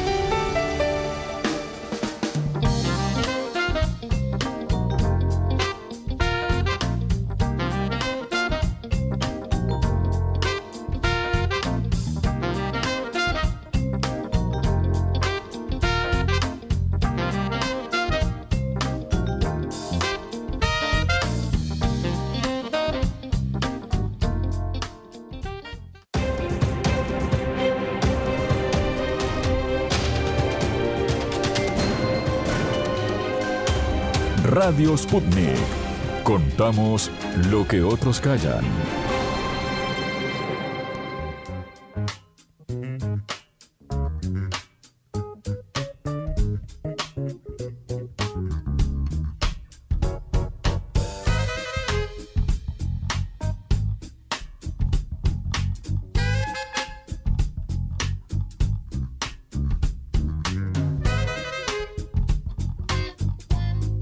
Seguimos en órbita, Alejandra, y le damos la bienvenida a nuestra compañera Natalia Verdún. ¿Cómo le va, Natalia? Muy bien, muy bien me va. ¿Y a vos, Martín? Cada día mejor, cada día mejor. Alejandra, ¿cómo te trata Martín? Muy bien, muy ah, bien. Sí, sí, sí. Así como lo ven de buen compañero al aire, también es en la vida real. Al fin, al fin no me pegaron con el cronómetro. Al fin es sensible. ¿No? Vio Verdún que es sensible él. ay, bueno, pero está. El pasado la sensibilidad ya está. Un osito mucho, cariñoso. totalmente. Ahí está. Bueno, ¿qué nos convoca esta mañana? Y nos convoca a hablar de Haití, porque en las últimas horas hubo una reunión en Washington para definir la llegada de la misión multinacional liderada por Kenia que va a, a arribar a Haití de acuerdo a lo aprobado por el, el año pasado por el Consejo de Seguridad de la ONU y que fue reclamada en varias oportunidades por el primer ministro haitiano Ariel Sí. Henry. Sí. Las protestas se profundizaron en Haití en estos últimos días contra el primer ministro que tenía que haber dejado el cargo el 7 de febrero, según el acuerdo firmado en 2022 con los partidos políticos, organizaciones sociales y otros actores haitianos, como por ejemplo las cámaras empresariales. Eso enfureció, ¿no? A muchos haitianos Claro. de ahí el incremento de las protestas estos últimos días. Exactamente, que ya venían sucediendo, Sí. pero se incrementó a partir del 7. Recordemos que Henry llegó al cargo en 2021 después del asesinato del presidente Jovenel Moïse y desde entonces la crisis política, social y económica del país se agudizó. se agudizó. Las pandillas controlan la capital, hemos hablado varias veces en En órbita de esto Sí, terrible. y otras regiones del país hay asesinatos, secuestros, extorsiones, entre otro- eh, otros tipos de violencia. Según la ONU, en enero hubo 1.108 personas muertas, heridas o secuestradas, eh, como decía, en este, en este tiempo. Solo en un mes, ¿no? Estamos hablando de cifras Solo de un en mes. un mes. Es Solo impresionante, en un ¿no? mes. Más de mil personas muertas, Una más locura. de 1.108 personas muertas en 31 días. Exactamente. Un mes que además, como decíamos, los primeros días de enero con Martín, cuando Ale estaba de vacaciones, que el primero de enero fue Sí. la fecha de- conmemorativa de la independencia de Haití. En ese Sí, momento, señora. La patria. Sí, exactamente, hablamos de Haití como el primer eh, el primer país latinoamericano en declararse independiente, el primer país además eh, que aparece en su constitución como estado eh, negro, Claro. ¿no? Eh, y Todo bueno, lo bueno y positivo de Haití, ¿no? No hace tanto. Exactamente, No, claro. Bueno, las últimas elecciones en el país se hicieron en el 2016, que fue cuando ganó Mois, y al momento tampoco funciona el Congreso. En la sesión de este martes 12 del Consejo de Seguridad de la ONU estuvo presente el presidente de República Dominicana, Luis Abinader, hablando sobre Haití porque como sabemos son vecinos. Comparten una eh, misma isla, la isla La Española, en el Mar Caribe. Y unos vecinos que no se llevan nada bien, ¿no? Unos vecinos que tienen una relación bastante tensa y Sí. complicada, que históricamente ha sido así, aunque las sociedades se, se manifiestan como, como hermanos, ¿no? Y además... El pueblo es amigo, ¿no? Exactamente. Los intereses son otros. Son los que chocan y, y generan esta situación. Además es una eh, frontera que en una parte Abinader había empezado a construir un muro, no sé si se acuerdan. Sí. Tiene otra parte que hay un río, pero después es una frontera que se pasa de un lado al otro. Entonces, obviamente hay mucha comunicación, hay familias, familias. exacto, hay familias que, que están, eh, tienen integrantes de un lado, integrantes del otro. Pero bueno, el gobierno de Abinader se ha encargado de tener una política bastante dura con los migrantes eh, haitianos. Lo hemos dicho también en varias oportunidades en En órbita. Eh, el año pasado o el anterior se hacen, se hacían deportaciones masivas, inclusive eh, que, ha habido casos muy resonados como mujeres haitianas que vivían en, en República Dominicana desde hacía mucho tiempo, instaladas en un hospital para tener a su hijo y que Sí. fueran a buscarlas al hospital eh, con, ha sido muy duro, República con el niño recién nacido. Con su hermano Haití, ¿no? Y sabiendo lo que está pasando en Haití y la violencia No, no, extrema es que hay, tremendo, ¿no? es tremendo. El gobierno de Abinader está en alerta, se declaró en alerta por la situación en Haití y la posible llegada de migrantes. Y bueno, el Abinader estuvo hablando, como decía, en el Consejo de Seguridad de la ONU sobre esto. Eh, el año pasado más de 250.000 haitianos fueron deportados, según el informe de la Comisión Nacional de Derechos Humanos de República Dominicana, que publicaron el viernes 9, y que trabaja, una de las áreas de trabajo de esta comisión es justamente la población haitiana en el, en el país. Entre otros tipos de, de situaciones que tienen Sí. que ver con los derechos humanos, hay un foco puesto eh, muy, muy presente en, el, en la situación de estas personas, porque como decía, la migración es histórica, no es nueva, pero obviamente se agudizó con la crisis haitiana. Eh, y hay casos muy particulares, como por ejemplo hijos de haitianos que nacieron en República Dominicana y que en este momento no tienen documentación. O sea, no existen para el Estado, no existen ni para el Estado dominicano ni para el Estado haitiano. Es Esto por, es esto por una decisión judicial de hace algunos años que luego eh, que, que hizo que las personas nacidas en territorio dominicano dejaran de tener la nacionalidad. Después se intentó, se intentó no, después se hizo una ley para poder eh, arreglar esa situación, pero esa ley todavía no ha tenido efecto. Entonces son miles de personas jóvenes que son apátridas. Esta situación eh, ha sido eh, puesta también en, en- en debate y en relevancia por la ONU, le ha pedido al Estado dominicano que solucione esto y sin embargo todavía esas personas siguen esperando tener su documentación. Increíble. No, han estudiado, por ejemplo, han ido a la, a la escuela, al- al- a la secundaria, pero por ejemplo no pueden salir del país, Claro. ¿no? Y ha habido casos también de deportaciones de estas Qué violencia personas. tan grave, ¿no? Eso también es violencia. Sin duda. Es una forma No grave existís. de violencia. No existís, claro. Contra No los existís. niños, ¿no? Con el derecho a la vida, el derecho a la, a la identidad, ¿no? A lo que damos todos por sentados y que no está ocurriendo muy cerquita, ¿no? Mm, sí.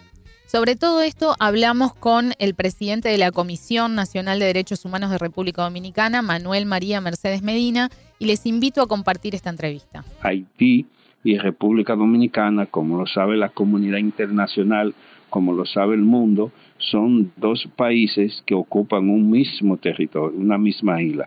Es decir, es una isla en la que eh, Haití cu- ocupa una parte de lo- del territorio y República Dominicana ocupa otra parte del de- territorio. Nosotros lo definimos que es como un ave con dos alas, que eh, si una situación eh, afecta a Haití, de hecho se va a reflejar en la República Dominicana. Es como un árbol cuando está volando, que no puede volar sin si se le corta una, una de las alas.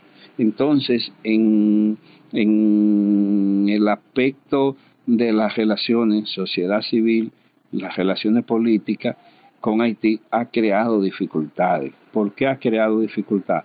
Por la falta de institucionalidad que hoy está viviendo Haití, pero que la convivencia entre los haitianos y los dominicanos, por más ruido que han tratado de hacer sectores que, eh, que sectores que promueven la violencia entre República Dominicana y Haití, sectores que no quieren saber del hermano pueblo haitiano, que son que autodenominados entre comillas los supuestos nacionalistas en el caso de República Dominicana y así también hay sectores de Haití que se benefician de una crisis entre República Dominicana y Haití por situaciones de ventajas económicas y de negocio, disputándose siempre la premesia del capital.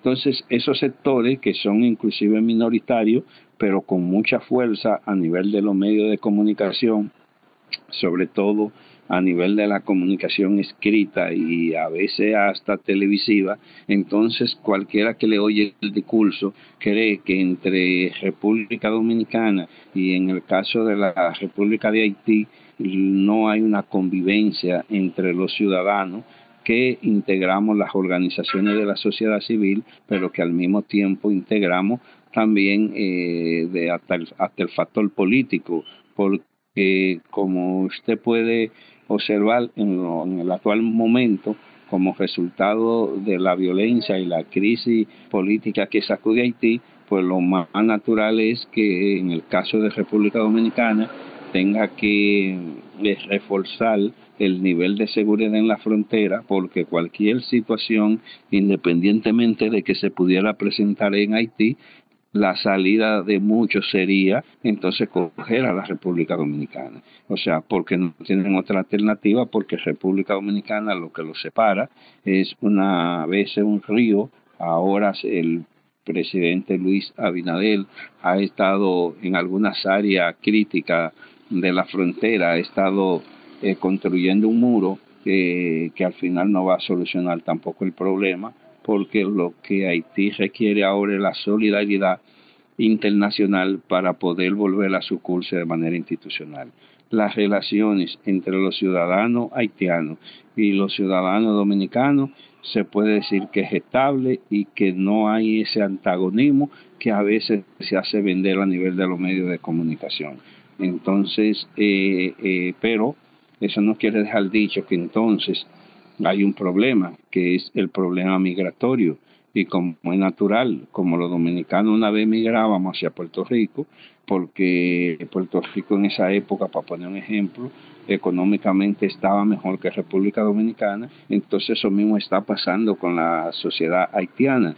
Como República Dominicana tiene una economía estable, como goza de una fortaleza en, eh, la democracia, pues entonces muchos de Haití, que es uno de los pueblos más empobrecidos de la, de la región, entonces muchos de ellos sobre todo esos grupos vulnerables, esos grupos que eh, vienen de casos recursos económicos, que no tienen documentos, que no tienen pasaporte, no tienen cédula. Ahora mismo el país ha cerrado prácticamente sus oficinas eh, consulares ahora para obtener una visa eh, en Haití de República Dominicana para que la, los haitianos puedan regresar eso es casi imposible. De igual manera que también la que conforme a los convenios internacionales eh, la figura del refugio político eh, es una figura universal, es una figura que está plamada en los pactos y convenios internacionales. Ahora mismo la figura del refugio en la República Dominicana es inexistente. Por lo tanto, si un ciudadano se siente perseguido en Haití políticamente, vamos a decir, no, no es amparado conforme a la Convención de los Derechos Civiles y Políticos, mejor conocido como el Pacto de San José, para que lo pudieran favorecer y así preservar la vida. Es una situación bastante compleja, bastante difícil que en estos momentos se está viviendo las relaciones entre Haití y la República Dominicana. Manuel, eh, sin embargo, digamos, desde migrantes haitianos en República Dominicana han llegado desde hace años, por lo que usted decía también, ¿no? Comparten un mismo territorio, es como un pájaro con dos alas. Em, según el, el informe de la Comisión Nacional de Derechos Humanos de República Dominicana que usted preside, más de 250.000 personas fueron deportadas este año pasado y más de 30.000 en los últimos dos meses. Y ustedes dicen en el informe, los migrantes son sometidos a procedimientos violentos, humillantes y arbitrarios. Yo recuerdo el año pasado o el anterior de casos de mujeres embarazadas que eran em, sacadas de los hospitales o apenas, eh, apenas paridas, sacadas de los hospitales para ser deportadas a Haití. ¿Cuál ha sido y, por qué ha sido tan estricta la política del gobierno de Luis Abinader en relación a los migrantes haitianos? Bueno, yo, nosotros, nuestra opinión es que como aquí ahora en la República Dominicana, hay un proceso electoral que se manifiesta en dos etapas. Una primera etapa que aunque no influye con el problema migratorio, que es la etapa que de las elecciones que se van a efectuar el 18 de febrero, pero que eso ahí solamente se van a elegir los regidores, los alcaldes, los directores de distritos municipales y los vocales. Pero el mayo eh, se aboca el país a las elecciones presidenciales y a las elecciones congresuales. Entonces el presidente de la República, en busca de un apoyo político de sectores que son, tiene como bandera el anti-haitianismo, por eso el presidente, eh, detrás del voto de ese sector conservador, como es la sociedad dominicana, y de hecho lo ha logrado porque eso le ha dado un puntaje en materia electoral, eh, entonces los grupos eh, anti-haitianos, eh, los grupos antimigrantes, entonces se han, sobre la base de lo que el presidente ha estado planteando, entonces resulta de que se ha incrementado lo que nosotros decimos en el informe, esas deportaciones que son violatorias a los derechos fundamentales, que son violatorias a los derechos humanos, que son violatorias a los pactos y convenios internacionales de lo que la República Dominicana es signataria. Entonces el presidente buscándose ese apoyo político,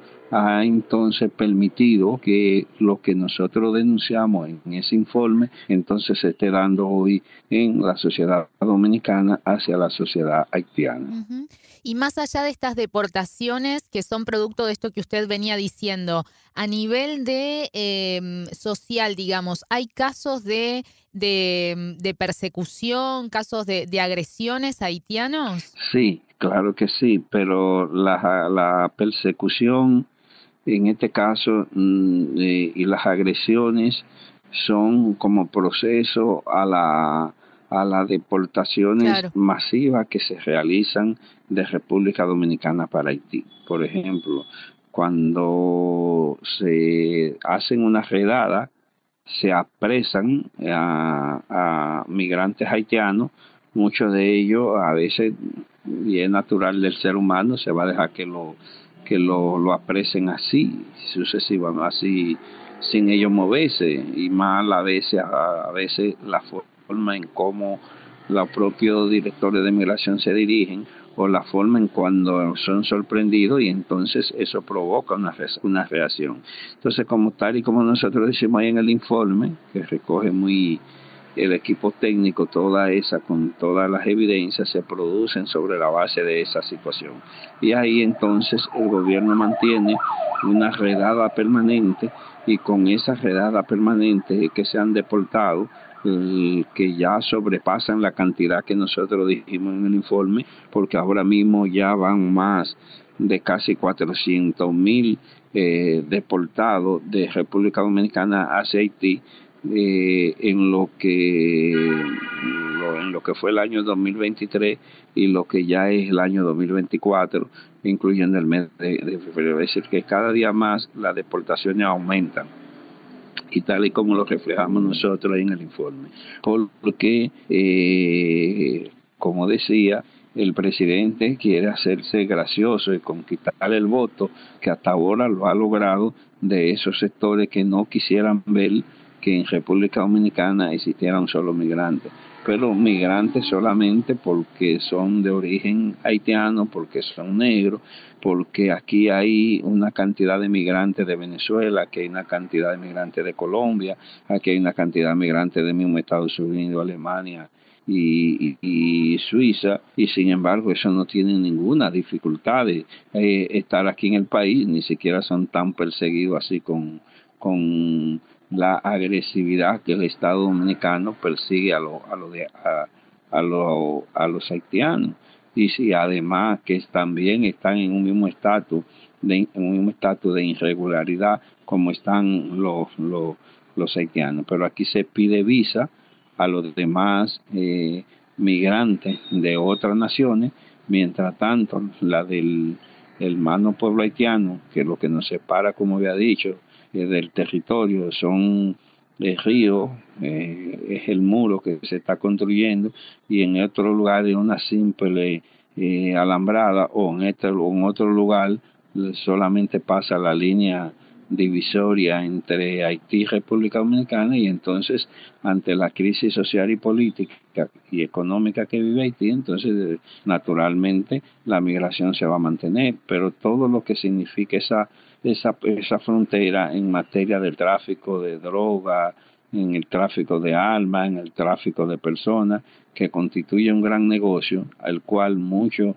funcionarios eh, eh, se ven involucrados y que es un gran negocio en estos momentos sobre la base de la grave situación por la que pasa el hermano pueblo haitiano. Claro, hay una cuota de racismo entonces también por lo que usted está diciendo. Claro, claro, aunque las autoridades se niegan a, a reconocer que hay asuntos de discriminación, que hay una expresión de racismo en la República Dominicana, nosotros, los grupos de derechos humanos y los grupos que trabajan eh, con los migrantes, eh, mantenemos y hemos planteado que en la República Dominicana existe aún todavía eh, lo que es la discriminación y que hay manifestaciones de racismo que se expresan en la sociedad dominicana con el aval de sectores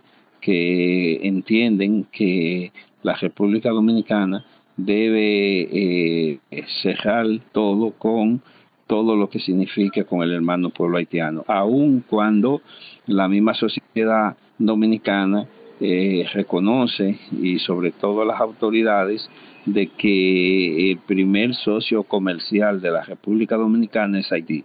Cuando uno ve el nivel per cápita de lo que es la las transacciones comerciales que se hacen de Haití hacia la República Dominicana, uno se da cuenta que está a una distancia del 1 al 100. Sí, y cuando uno hace la valoración de lo que serían las transacciones comerciales de Haití, eh, de lo viceversa, se ve entonces que eh, en el caso del pueblo haitiano es, insignificante. Es decir, el primer socio comercial, porque la mayoría de los productos que se fabrican en la República Dominicana, su destino es hacia Haití.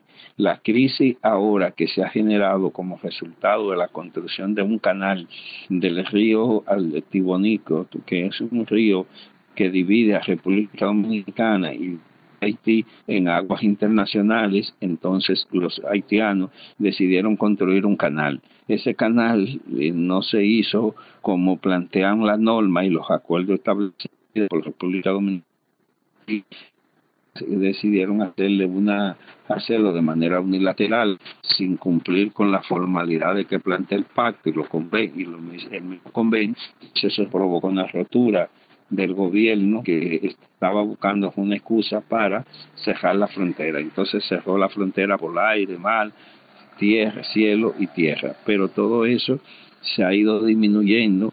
La realidad ha llevado a tener que dejarlo sin efecto porque al final no era la solución a un conflicto que tenía otra solución por la vía del diálogo y que entonces llevó al país a una situación. Eso también significó una pérdida desde el punto de vista económico a la República Dominicana, que al gobierno un poco eh, le disminuyó en el presupuesto porque ellos tenían proyectado la cantidad de que en materia de ingresos sobre la base de, de las exportaciones a Haití que regresaban a República Dominicana, pero que como consecuencia de esa medida eh, del gobierno de cerrar la frontera por aire, cielo, tierra y mar, entonces afectó considerablemente la economía de la República Dominicana. Manuel, no quiero dejar esta conversación sin hablar de un caso muy particular que son los hijos de haitianos nacidos en República Dominicana que tienen que tienen una ausencia, exactamente, que tienen ausencia de documentación, o sea, son apátridas, ¿no? No son ni haitianos ni dominicanos. ¿Puede, ¿Puede contarle a nuestra audiencia cuál es esa situación? Mire, esa es, una, es un incumplimiento por parte del Estado dominicano a lo que fue la crisis generada por la sentencia 168 que editó el Tribunal Constitucional, que dejó a, a, más de 200 a 300 mil, eh, más de 200 mil eh, familias y dominicanos nacidos en República Dominicana. Resulta que la Constitución de la República Dominicana hasta el año 2010 planteaba la, planteaba dos formas de obtener la nacionalidad. Una forma era por el jus soling y una por el jus sangue. Para los que escuchan esta entrevista, tengan la idea, es el jus soling es eh, el territorio, es decir, por el hecho de haber nacido en la República Dominicana, le correspondía su nacionalidad. Y el jus el sangre, que es por la sangre, que es decir, entonces, si se juntaban esas dos características, entonces eran dominicanos. El Tribunal Constitucional alegó que supuestamente el que estaba de manera irregular un país no genera derecho, pero aquí ah, hubo un problema de que eh, cientos de miles de dominicanos fueron traídos con acuerdo entre el gobierno, entre el Estado haitiano y el Estado dominicano para el corte de la caña. Aquí entonces entonces, el Tribunal Constitucional eh, aplicó elementos retroactivos que a partir de entonces, del 2010, cuando entra en vigencia la constitución, dejó a muchos dominicanos sin nacionalidad, aún cuando habían nacido a partir del 2010 hacia abajo. La ley 169, entonces, que creó el Congreso de la República como salida a la decisión eh, que ha sido muy cuestionada internacionalmente del Tribunal Constitucional, entonces trajo como resultado una salida y, y clasificó los grupos de migrantes en un grupo A y un grupo B. El grupo A eran gente que ya habían sido declarados en la República Dominicana, que tenían su documento, es decir, su papeles, pero que la ley con la decisión del Tribunal Constitucional lo denacionalizó. Esto, la 169 plantaba un proceso de, naturalización en la que el Estado se comprometía a devolverle la nacionalidad mediante un proceso que eh, más de 10.000 mil eh, eh, dominicanos de ascendencia haitiana se acogieron, pero que al final de la jornada también fueron engañados y que eso no se ha resuelto. En la actualidad, República Dominicana hay apatridia. El Estado lo niega pero nosotros los derechos humanos lo confirmamos, porque entonces ahora nos encontramos que hay jóvenes que han terminado inclusive sus estudios, pero que ni se pueden casar, no pueden ir al banco, no pueden en cualquier momento, aún siendo dominicanos, pudieran ser deportados. Esas son de las situaciones que requieren salida y que sin la presión de la comunidad internacional, eso no va a suceder. Entonces estamos creando una sociedad de apatridia, de ciudadanos que se criaron aquí, que han vivido aquí toda una vida, pero entonces no tienen acceso a los documentos. Y es una situación que ya usted se puede imaginar lo que significa para esos jóvenes. En la República Dominicana, aunque lo niegue el Estado Dominicano, aunque lo nieguen las instituciones que integran el poder, el Estado Dominicano, aquí hay apatridia. Y no estamos hablando de uno ni de dos Estamos hablando de miles y miles de dominicanos, de dominicanos de ascendencia haitiana que conforme a la constitución eh, son dominicanos. Y entonces el Estado como resultado de la presión de los grupos, entre comillas, nacionalistas, entre esos grupos que tienen grandes influencias en la sociedad dominicana, que son eh, anti-haitianos, vamos a decir, que son anti-migrantes, entonces hoy deambulan por nuestra calle como sin nada. Y sin papel no soy nadie.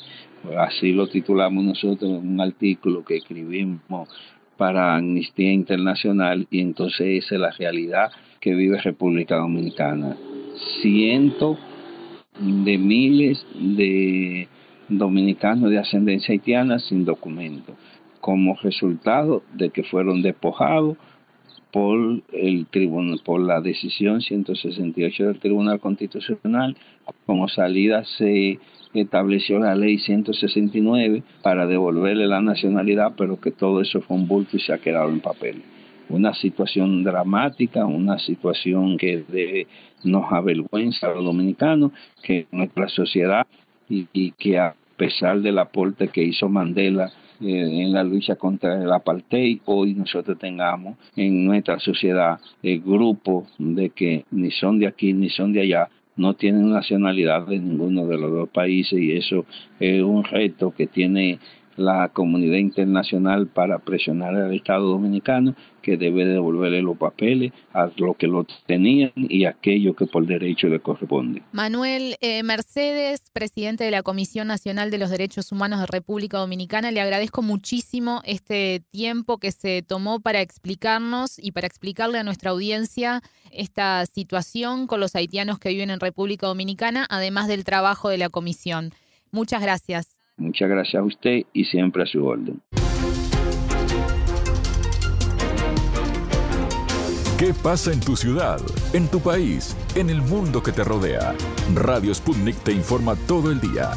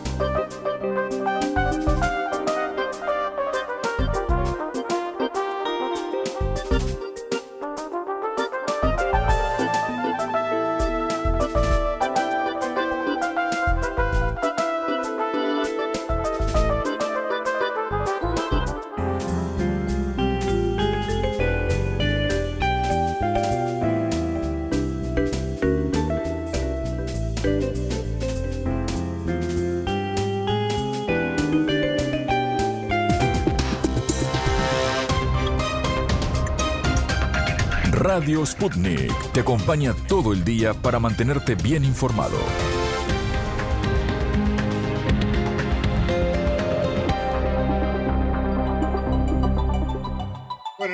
Bueno, Alejandra, momento de la despedida. Estamos cerrando en órbita. Así es, ya se ha ido la primera mañana de Sputnik. Tengan todos ustedes una excelente jornada. Buena vida para todos.